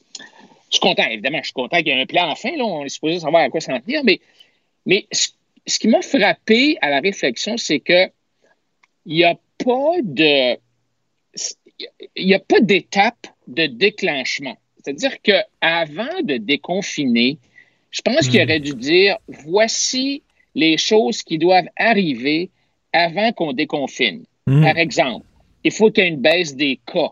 Parce que là, il a, il a- il a- il a sorti un graphique, la, la baisse des décès, mais les décès, c'est un mois après les cas. Tu sais, quand, ça prend à peu près deux semaines pour que ça, ça, ça sorte de ton Mm. corps, puis ensuite, tu es malade, puis deux semaines pour te guérir. Alors donc, c'est une baisse des cas que ça prend. Ça prend des hôpitaux qui sont prêts, donc qui ont des lits disponibles aux soins intensifs, qui peuvent faire le dépistage de leur personnel, qui ont l'équipement, qui ont les médicaments, tout ça. Euh, et, et- et il faut y penser à, à- à le faire par, je ne sais pas si c'est par municipalité régionale de comté ou par ville, mais c'est pas vrai que cette île puis Montréal, c'est la même chose. OK, hey, Alors, écoute, écoute, j'ai une mauvaise nouvelle pour toi. Mhm. Tu vas, tu vas te rouler en boule dans le coin et tu vas brailler. là. T'es exactement la même longueur d'onde que le gars de l'IRIS, un think tank de gauche. Ouais, le, le- le- le- le département de recherche de Québec solidaire. Oui! tu penses comme Non, mais c'est parce que, écoute, un matin, là, là, on, on- on dit que après le- le- le- la catastrophe de l'hôpital de Verdun, tu sais, Verdun, là, où ils ont construit dans l'aréna juste à côté là, des tentes. De Écoute, je l'ai vu, là. je l'ai vu hier, j'étais en auto dans ce coin-là, je l'ai vu attendre, c'est hallucinant. Cool. Alors, Verdun. Ensuite de ça, Sacré-Cœur. Ensuite de ça, Hôpital Maisonneuve-Rosemont, il y a deux, trois jours, où on a où un, un- un des, des- de quelqu'un qui est proche de la direction a dit que l'hôpital était en naufrage. Et là, un matin, c'est le Douglas. Ben oui. Là, puis le Lake Shore, OK? Là, je finis par te dire, OK, ben là, commence à me demander, est-ce que vraiment on est prêt? Est-ce qu'on est prêt à déconfiner? En tout cas, je me pose des questions à Montréal. Là. Alors, tu sais. Oh non, à Montréal, à Montréal, d'après moi, on n'est pas prêt, là. Écoute. Ben, tu sais, euh, l'autre problème, c'est que la stratégie de dépistage là, de puis de Legault, ça semble être OK, on réouvre, on se croise les bras, puis on regarde combien il y a personnes qui passent dans la porte de l'hôpital. Puis quand c'est plein, on arrête, on, on reconfine. C'est quasiment ça, j'exagère un peu, mais Arruda a dit on va faire des tests, des tests, mais c'est pas seulement des tests, c'est qu'il faut tester, oui. Ensuite de ça, il faut isoler les gens. Puis c'est pas seulement tester le personnel médical, il faut tester dans la rue, là. il faut aller à Saint-Michel, puis il faut aller à Verdun, il faut, faut tester hmm. sur place. À Montréal, on avait fait des tests sur place dans la ville. On a arrêté ça il y a, il y a comme il y a plusieurs semaines. Là, on se réveille, peut-être qu'il faudrait tester d'autres mondes que les gens dans les hôpitaux. Ben oui. Alors, non seulement tu testes, mais ensuite de ça, tu isoles les gens qui ont le virus et ensuite, tu te mets à retracer les gens qui ont été en contact avec ces gens-là. Ça prend une armée de monde pour retracer les gens qui ont été en contact. Alors, tu sais. Mais pourquoi, pourquoi, selon toi, on veut déconfiner si rapidement sans avoir rencontré ces critères-là de base? Ben, écoute, moi, je me demande si on est dans l'improvisation. Tu sais, quand je regardais le sondage sur ta, page Facebook, les gens disent oui, on veut déconfiner, mais soyons prudents. Donc, la réponse, hmm. c'était Pouliot et Martineau ont raison. Tu sais, oui, on déconfine, mais pas n'importe comment. Et là, puis moi, je suis d'accord avec ça.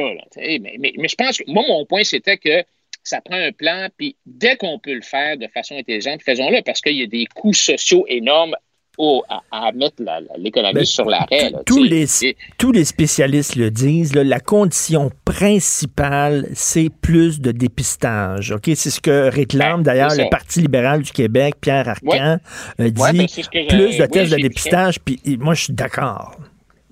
Moi aussi, j'ai dit ça sur ma page Facebook il y a deux, trois jours. Je suis content de voir que M. Arcan a repris ce que j'ai dit. Euh, hmm. donc, c'est ça, ça prend des tests.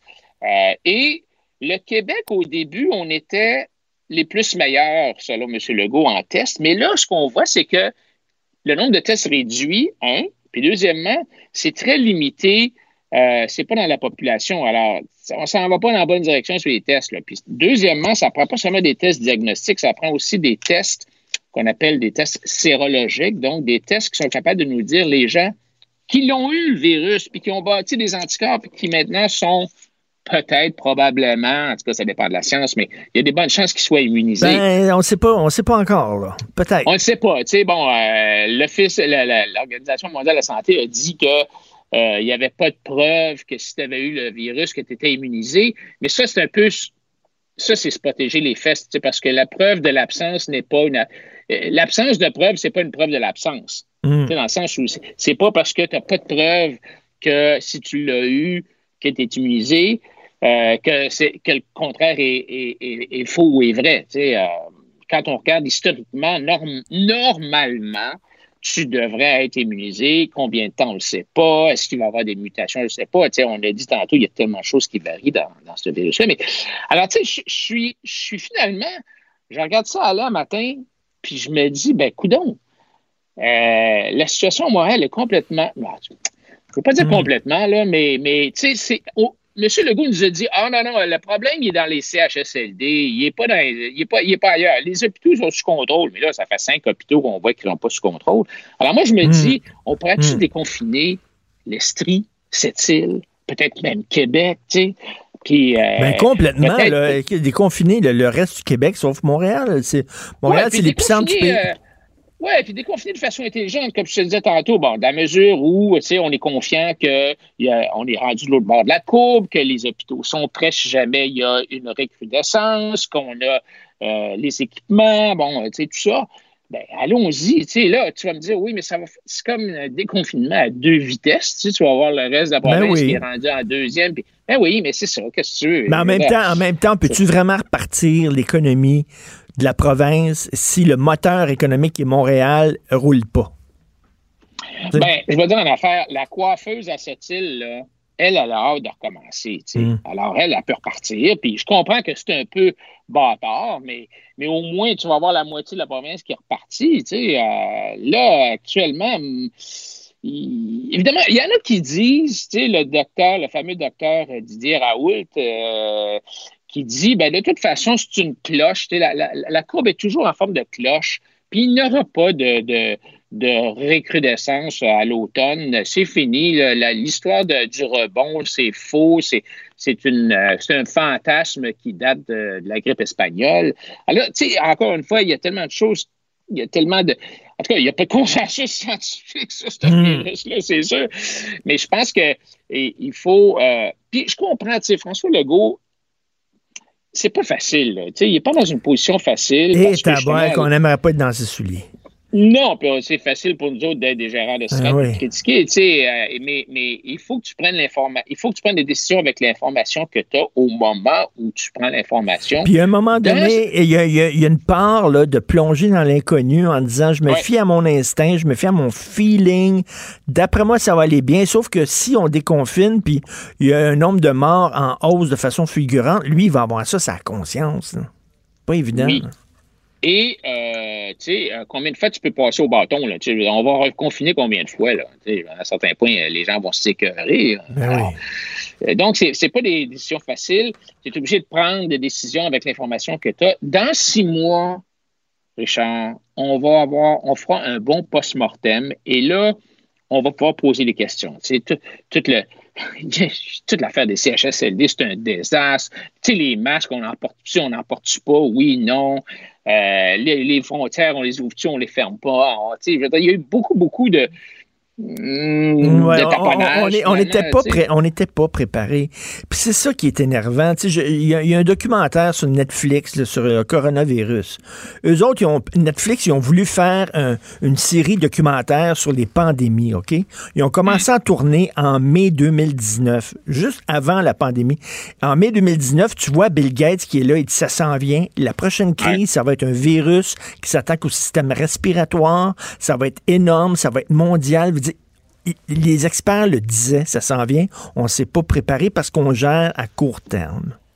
Ouais, puis dans les pays asiatiques, eux, ils ont vécu le H1N1, le SARS euh, euh, et le, le- le Middle East Respiratory Disease là, euh, de façon beaucoup plus euh, inten- intense.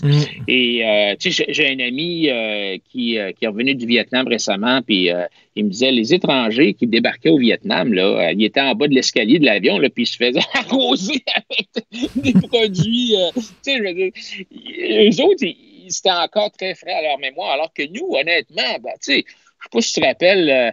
Le SRAS, euh, moi j'étais en Chine quand le SRAS est, Ah est oui? sorti. Oh, ouais, je suis revenu à Vancouver, puis euh, aucune- presque pas, il y avait une pancarte, là, avez-vous le SRAS? Tu sais, non.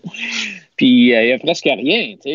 al- Alors, je pense qu'on va, on va sûrement apprendre de ça et on va être beau. Je pense qu'on va être prêt, euh, plus en cas, euh, pour la prochaine, parce qu'il va en avoir une prochaine, c'est sûr. va Ben en oui, c'est sûr. tu Puis écoute, tu es très critique, toi, vis-à-vis les entreprises qui têtent tout le temps les mamelles de l'État. Hmm. Euh, euh, Est-ce qu'on devrait, là, c'est la grosse question d'éthique en économie, est-ce qu'on devrait aider des entreprises qui sont basées dans des paradis fiscaux et qui évitent là, le- le- les ta- de, de payer leur juste part de taxes et d'impôts? Il y a des gens qui disent on ne devrait pas donner une scène à ces entreprises. Ouais, ben, tu sais, c'est l'exemple du Cirque du Soleil. L'exemple Mm. du Cirque du Soleil, tu sais, d'une part, tu dis, OK, mais les employés, eux autres, là, c'est- pas de leur faute, là. Tu sais, je veux dire, ils savent-tu, eux autres, où est-ce que- où est-ce qu'est incorporée la, la compagnie? Est-elle un paradis fiscal ou non? Euh, tu sais, ils souffrent. Puis, puis honnêtement, la, la, la- tu sais, l'État, moi, je, je te l'ai toujours dit, je veux un État plus petit, euh, Mm. plus maigre, euh, moins intervenant. Mais une des, un des rôles de l'État, c'est justement d'agir en, en temps de catastrophes naturelles, des inondations, des trucs de même. Alors oui, je pense que l'État doit agir. Et là, tu sais, commencer à dire, ben, euh, qu'on soit un paradis fiscal ou non, tu, tu vas pénaliser les employés. Oui, mais en même temps, tu sais, le certain, Cirque du. Soleil, là, il était dans le trouble avant la pandémie. là. Ça fait longtemps Oui. que c'est mal géré, cette affaire-là. Oui, et, et non seulement ça, mais ça appartient à des Américains Mais et euh, des, euh, Et des Chinois. tu sais. Alors, est-ce qu'on veut prendre l'argent de nos taxes gagnés à la sueur de notre front pour pitcher ça à des Américains? Bon, grosse question. tu sais. C'est parce que le mot faillite fait peur à du monde, mais, mais quand tu fais faillite, là, ce que tu fais, c'est que tu restructures ton entreprise, tu restructures ta dette. Tu dis au, banquier, écoute, je te dois 100 pièces, ben je regrette, mais euh, je vais te payer 50 pièces puis d'attitude. Et tu as le choix d'accepter ou de refuser. Si tu refuses, ben on vend, on vend la business. Alors, une faillite, c'est pas la fin du monde. La business continue. Là. Que le soleil, ça a un produit que les gens veulent. Ça va continuer sous une autre forme peut-être, mais moi je pense que avant de laver les contribuables, on devrait peut-être laver les actionnaires, les créanciers qui ont spéculé en achetant, qui ont spéculé. Là, ils ont dit OK, on va acheter les parts de la liberté, on va faire un gros coup d'argent avec ça.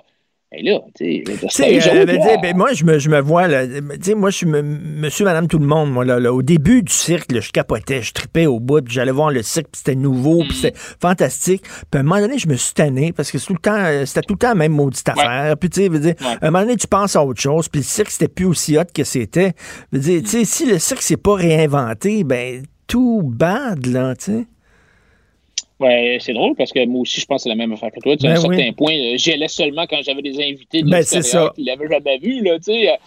Bon, là, on va dire, ah, ben, la caisse de dépôt est là-dedans, mais, mais tant pis, je veux dire, c'est pas aux contribuables à, à, ramasser des, des, les pots cassés. C'est un peu comme aux États-Unis, tu as des États qui sont bien gérés, puis des États qui sont mal gérés. Et là, évidemment, tous ceux qui sont mal gérés, puis qui sont dans le trou depuis longtemps, Là, avec la crise du coronavirus, c'est encore pire et ils demandent un bail-out, un sauvetage de la part de du gouvernement fédéral. Puis là, ben, les gens au gouvernement fédéral disent Ouais, mais là, tu sais, on va-tu, on va est-ce que tu es dans le trouble parce que c'est à cause du coronavirus ou tu es dans le trouble parce que ton, ton régime de retraite est déficitaire depuis 20 ans puis tu l'as jamais, ben, jamais bouché les trous? Oui, puis on a-tu, on a-tu les épaules assez solides pour aider les salles de cinéma, les coiffeurs, les ben, restaurants, les, tu sais, my God, là, tu sais, euh, l'argent pousse pas dans les arbres, Écoute, je pense, je sais pas si c'est à toi que je donne ça, mais si un dollar égale une seconde, un billion de dollars, en anglais un trillion, c'est 64 000 années. Tu niaises. Et non, tu niaises, pas vrai? Non, c'est ça, oui, c'est ça. Et, le plan aux États-Unis ont rendu à 6 billions. Alors, ça fait 360 000 années. Je veux Richard, les chiffres sont en dehors de notre compréhension. Hein. Et, on est dans euh, un territoire inconnu euh, au niveau fiscal et financier. Comment tout ça va finir, je ne sais pas. Est-ce qu'on va faire face à une inflation galopante? Est-ce qu'on va faire face à un écroulement euh, de la valeur du dollar américain à long terme? Je le sais là, pas. ils disent on va imprimer de l'argent. C'est ça que fait la Banque centrale. Mais à un moment donné, je m'excuse, mais il y, a des règles économiques de base. Si c'est aussi facile qu'on va imprimer de l'argent, mais tout le monde le ferait, voyons. Ben, tu sais, c'est. Je vais donner. Je vais donner un peu l'exemple. Si tu as un cinéma et tu as 100 places, tu imprimes 100 billets, puis chaque, chaque siège, ça te prend un billet. Mais si le propriétaire dit Hey, j'ai une maudite bonne idée, je vais vendre deux fois plus de billets, je vais imprimer 200 billets, puis je vais vendre 200 billets, ben là, ce qui va arriver, c'est qu'en bout de piste, les gens vont dire Ben là, ça prend deux billets pour avoir une chaise, tu sais. Hmm. Alors, ton, ton, ton dollar vaut la moitié moins. Et à un certain point, ça, ça, te prend deux billets pour acheter une chaise. Donc, ça te prend, tu dévalues. Tu dévalues. Euh, le, prix, le prix du siège est passé de un billet à deux billets. Donc, tu as une inflation de 50% C'est ça l'inflation, c'est la dévaluation du dollar qui fait que le bien que tu voulais acheter, qui n'a pas vraiment changé de valeur de façon intrinsèque du jour au lendemain, mais tu as besoin de deux billets pour l'acheter au lieu d'un. Et, on se demande est-ce que c'est ça qui va arriver avec cette impression de billet-là? C'est vraiment inquiétant. Alors, écoute, mm. euh, à suivre, hein, parce que tout, euh, change euh, sans arrêt, mais. Écoute, oui, attends, j'ai un ami Facebook qui m'a écrit, il dit que tu as eu comme prof de maths. Ça se peut-tu? Tu enseigné les maths? ça, c'est mon grand-père. Ah oui? Mon grand-père Adrien, qui a été euh, à la faculté des sciences à Laval pendant 50 ans, il a été doyen, puis euh, il adorait les, les mathématiques. C'est peut-être pour ça que j'ai un petit peu de, mathématiques. je finis avec un petit, euh, un petit 20 secondes. Le, 20 secondes le plus intéressant, d'après moi, de la conférence de presse de François Legault il y a deux jours, c'est quand il a dit, quand il a posé une question, quelqu'un a posé la question, est-ce que, pourquoi est-ce qu'on pourquoi est-ce que les enfants peuvent aller à la garderie, mais que nous, on ne peut pas aller dans notre cour en arrière ou de. Pourquoi est-ce qu'on ne peut pas avoir un souper avec quatre adultes autour d'une table? Et là, François Legault a mentionné quelque chose. Il a dit, vous savez, les entreprises, là, on ne peut pas les laisser fermer tout le temps. Il faut qu'on les réouvre. Et là, il dit, parce qu'on a besoin d'avoir des revenus pour se payer des services. Je ne sais pas si tu te rappelles de ça. Ça, a comme passé en dessous du tapis. Là, je me suis dit, attends plus, là. Il est-tu en train de dire qu'on est en train de déconfiner parce que le gouvernement n'a pas assez de revenus de TPS puis de TVQ, puis que là, il faut repartir l'économie parce qu'ils sont dans le trouble financier? C'est sûr que le gouvernement du Québec va, va faire. C'est quasiment ce qu'il disait, c'est quasiment ce qu'il disait. on rouvre ça parce qu'on a besoin de revenus, on a besoin de taxes. On n'a pas besoin, on fait pas ça pour vous, là, vous les contribuables, vous les, hmm. les électeurs qui sont dans, la merde, là, puis qui ont, qui ont, perdu leur emploi, puis la petite, euh, la petite PME qui vient de faire, qui va faire faillite. On fait pas ça pour vous, là. On fait ça pour nous. Tu sais, je sais pas si c'est ça qu'il voulait dire, mais, mais tu. Euh, mais c'est, mais c'est, très bon, là. C'est très bon, cette remarque-là. Et ça, c'était dans sa conférence de presse de quand, ça? Euh, je pense que c'est avant-hier. Puis ça dure rien comme 15 secondes. Là. C'est, une petite affaire. Puis là, le docteur Arruda a embarqué là-dessus tout de suite. Puis il a comme vu que, oups, M. Legault, ça n'allait pas dans une bonne direction. Mais, euh, tu sais, le fait que les, euh, les, magasins de potes sont encore ouverts, que la SAQ soit encore ouverte, ouais, tu te poses des questions. Pourquoi est-ce que les autres sont ouverts? c'est, un peu, c'est un peu étrange.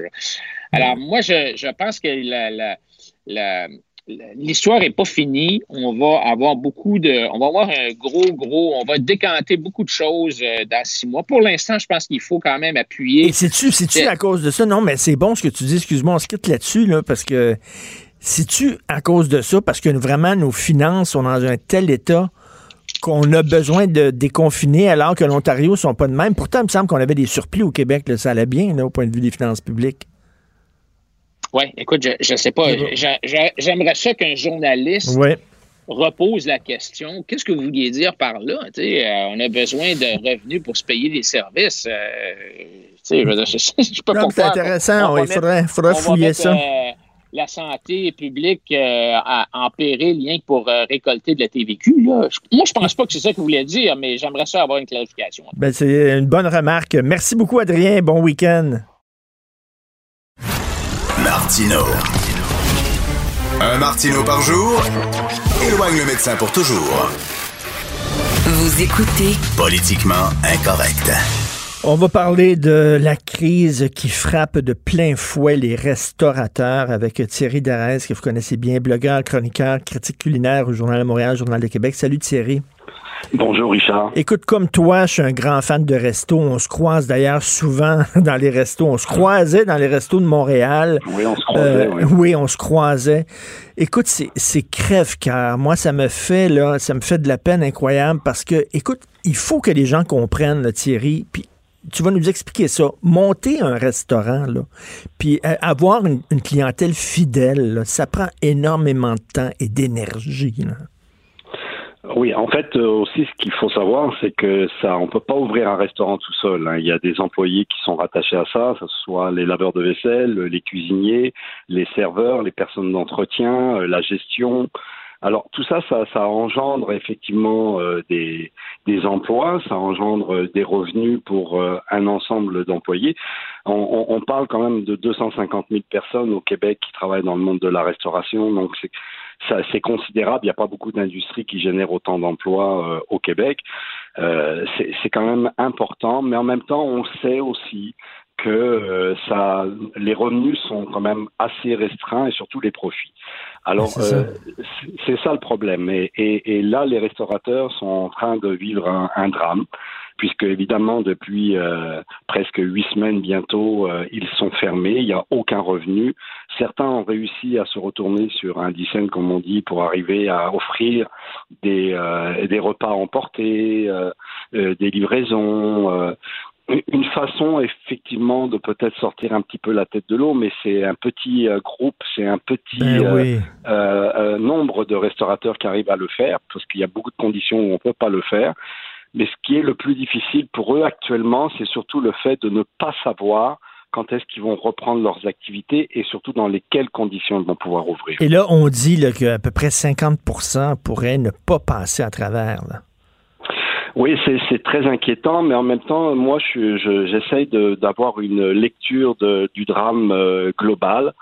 Euh, toi et moi et beaucoup de monde dans, dans l'industrie savons que euh, c'est aussi une industrie qui était quand même euh, très développée tout le monde disait il y a beaucoup trop de restaurants, par exemple à Montréal, euh, il y a une pénurie de main d'œuvre. Euh, est-ce que ce drame va euh, permettre justement de rééquilibrer les choses? 50%, c'est beaucoup quand même pour rééquilibrer les choses. Ça veut dire qu'il y a beaucoup de gens de talent, il y a beaucoup de gens extraordinaires et des gens qui ont investi leur vie, leur économie, leur passion, leurs heures de travail, qui vont perdre tout ça du jour au lendemain.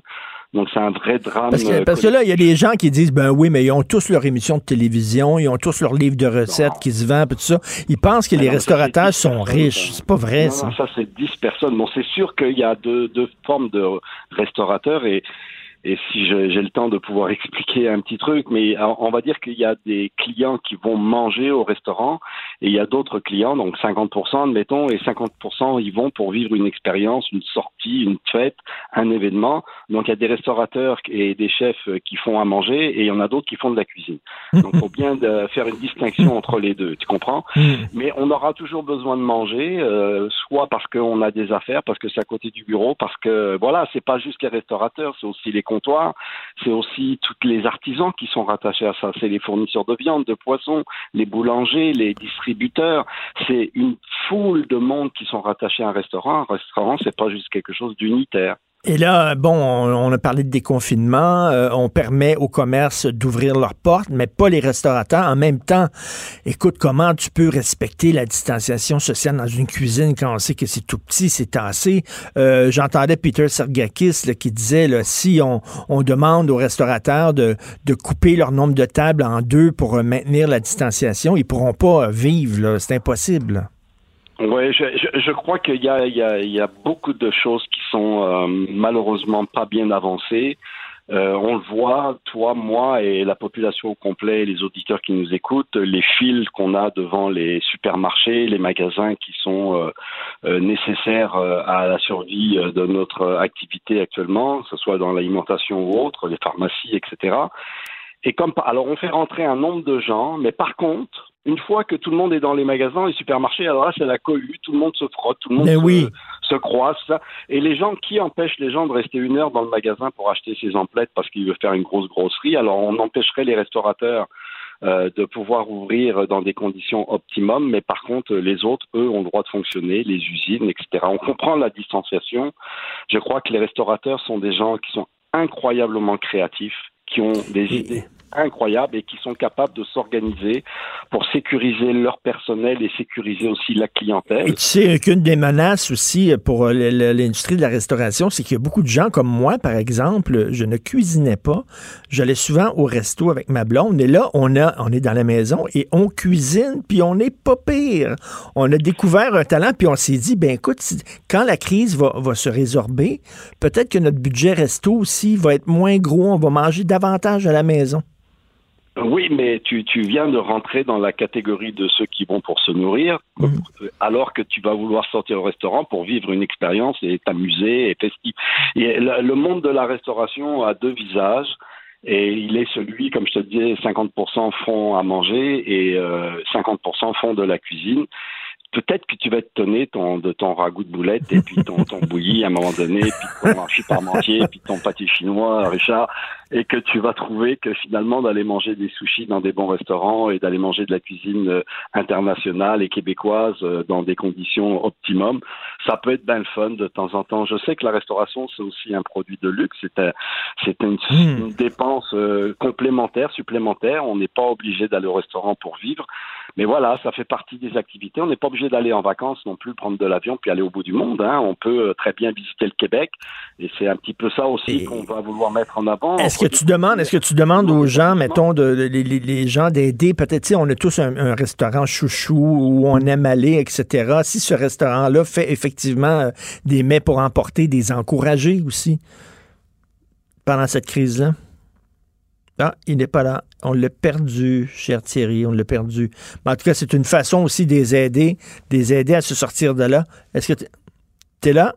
Ah non, il n'est pas là. Mais c'est une façon d'a- d'aider les restaurateurs à s'en sortir aussi. Si vous avez un restaurant chouchou que vous aimez fréquenter, peut-être que justement, euh, euh, s'ils font de la livraison, s'ils font des mets pour emporter, c'est une façon aussi euh, de les aider puis de les encourager pour passer à travers. Mais c'est vraiment, c'est vraiment une hécatombe dans les restos. là. On dit que 50% ne passeront pas au travers. Salut Jonathan, t'es là?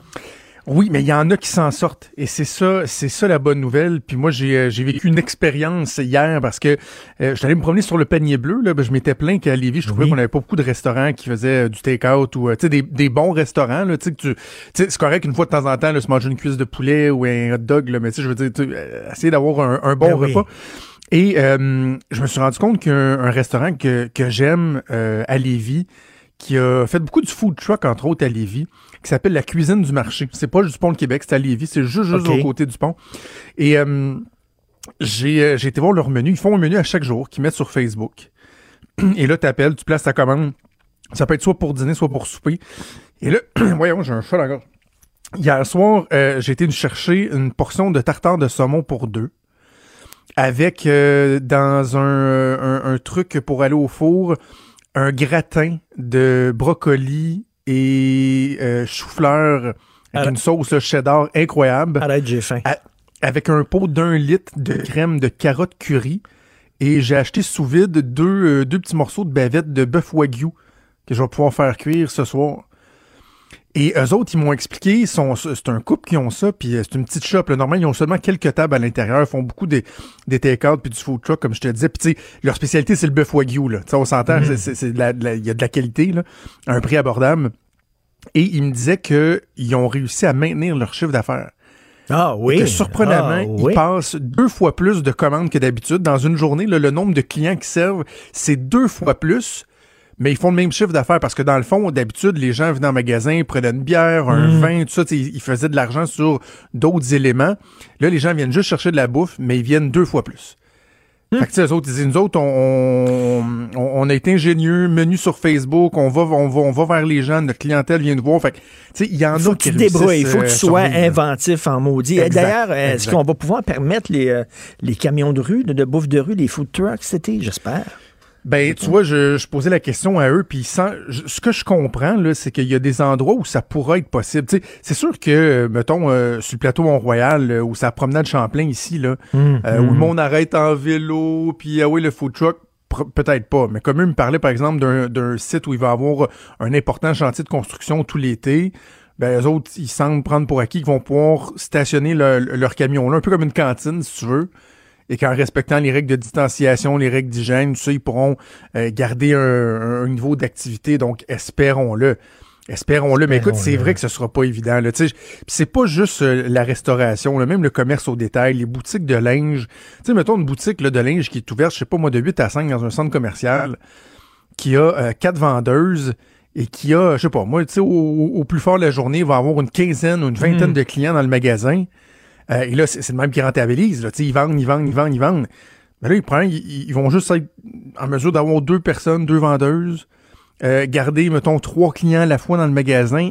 Et là, le loyer, il faut qu'ils le payent pareil. Là. Mais le morceau de guinée, ils vont peut-être en vendre euh, 15 dans la journée au lieu de 100. hein. Tu sais, Je dis n'importe quoi comme chiffre, mais je, je juste illustrer que ce sera pas évident. là. Non, non. Écoute, hier, j'allais acheter un vélo pour mon fils. Je suis allé chez Canadian Tire. Écoute, euh, t'attendais, t'attends en ligne comme à SAQ, là, tout le monde euh, garde ses distances, puis à un moment donné, il dit OK, le gars arrive, tu peux rentrer, il désinfecte les mains, puis tu rentres, t'es quasiment tout seul dans le Canadian Tire. C'était vraiment Ouais. très étrange. là. Ouais, ouais. Moi, j'ai l'habitude, j'ai pris, j'en ai parlé à l'émission, c'est de, de toujours avoir mes, mes AirPods avec moi. Oui. Euh, ça peut être des, évidemment des écouteurs avec fil, là, mais moi, la- la- le, confinement m'a amené euh, à me procurer des, des AirPods. Et euh, ça j'aime ça parce que ça m'amène dans une autre zone. Je me mets Mm, soit de la mm. musique ou un, un balado, un podcast. As-tu ton masque? Moi, j'ai un, masque. Pas encore. J'en ai commandé, par exemple. Mais j'en ai, j'ai pas, j'ai pas fait l'expérience. Je les ai pas reçus, premièrement. Et j'ai pas fait l'expérience encore de, de, de, de sortir avec un masque. Là. Je- Mais je me, écoute, je me, je me purélise, mon gars, là, euh, avant d'aller à l'épicerie, en sortant de l'épicerie. Écoute, question rapide. Là. Bon, on sait que tu es à Québec, toi. Question euh, rapide. Est-ce que tu trouves qu'à Montréal, on devrait retarder le déconfinement? De plus en plus. Oui, hein? Euh, de plus en plus. Puis d'ailleurs, euh, à 11h15, euh, la vice-première ministre Geneviève Guilbeault va être en entrevue avec moi. Et, euh, c'est une des questions que je vais lui, po- je vais lui poser, là, ça, parce que justement, hier, elle disait on n'hésitera pas à ajouter le tir, on a ajouté le tir. Bon, ben justement, mais le scénario présenté lundi, mardi, là, on est jeudi, avec ce qu'on sait, ce qui se passe dans les Ben hôpitaux oui, à Montréal, est-ce hein. qu'il tient encore, ce scénario-là? Je suis pas Ah certain. moi aussi, je suis pas certain. Écoute, on t'écoute bien sûr avec Maude Boutet. Merci beaucoup, Maude. Merci, Hugo Veilleux à la recherche, Achille Moinet à la console, à la réalisation. On se reparle demain, 8 h. Passez une excellente journée.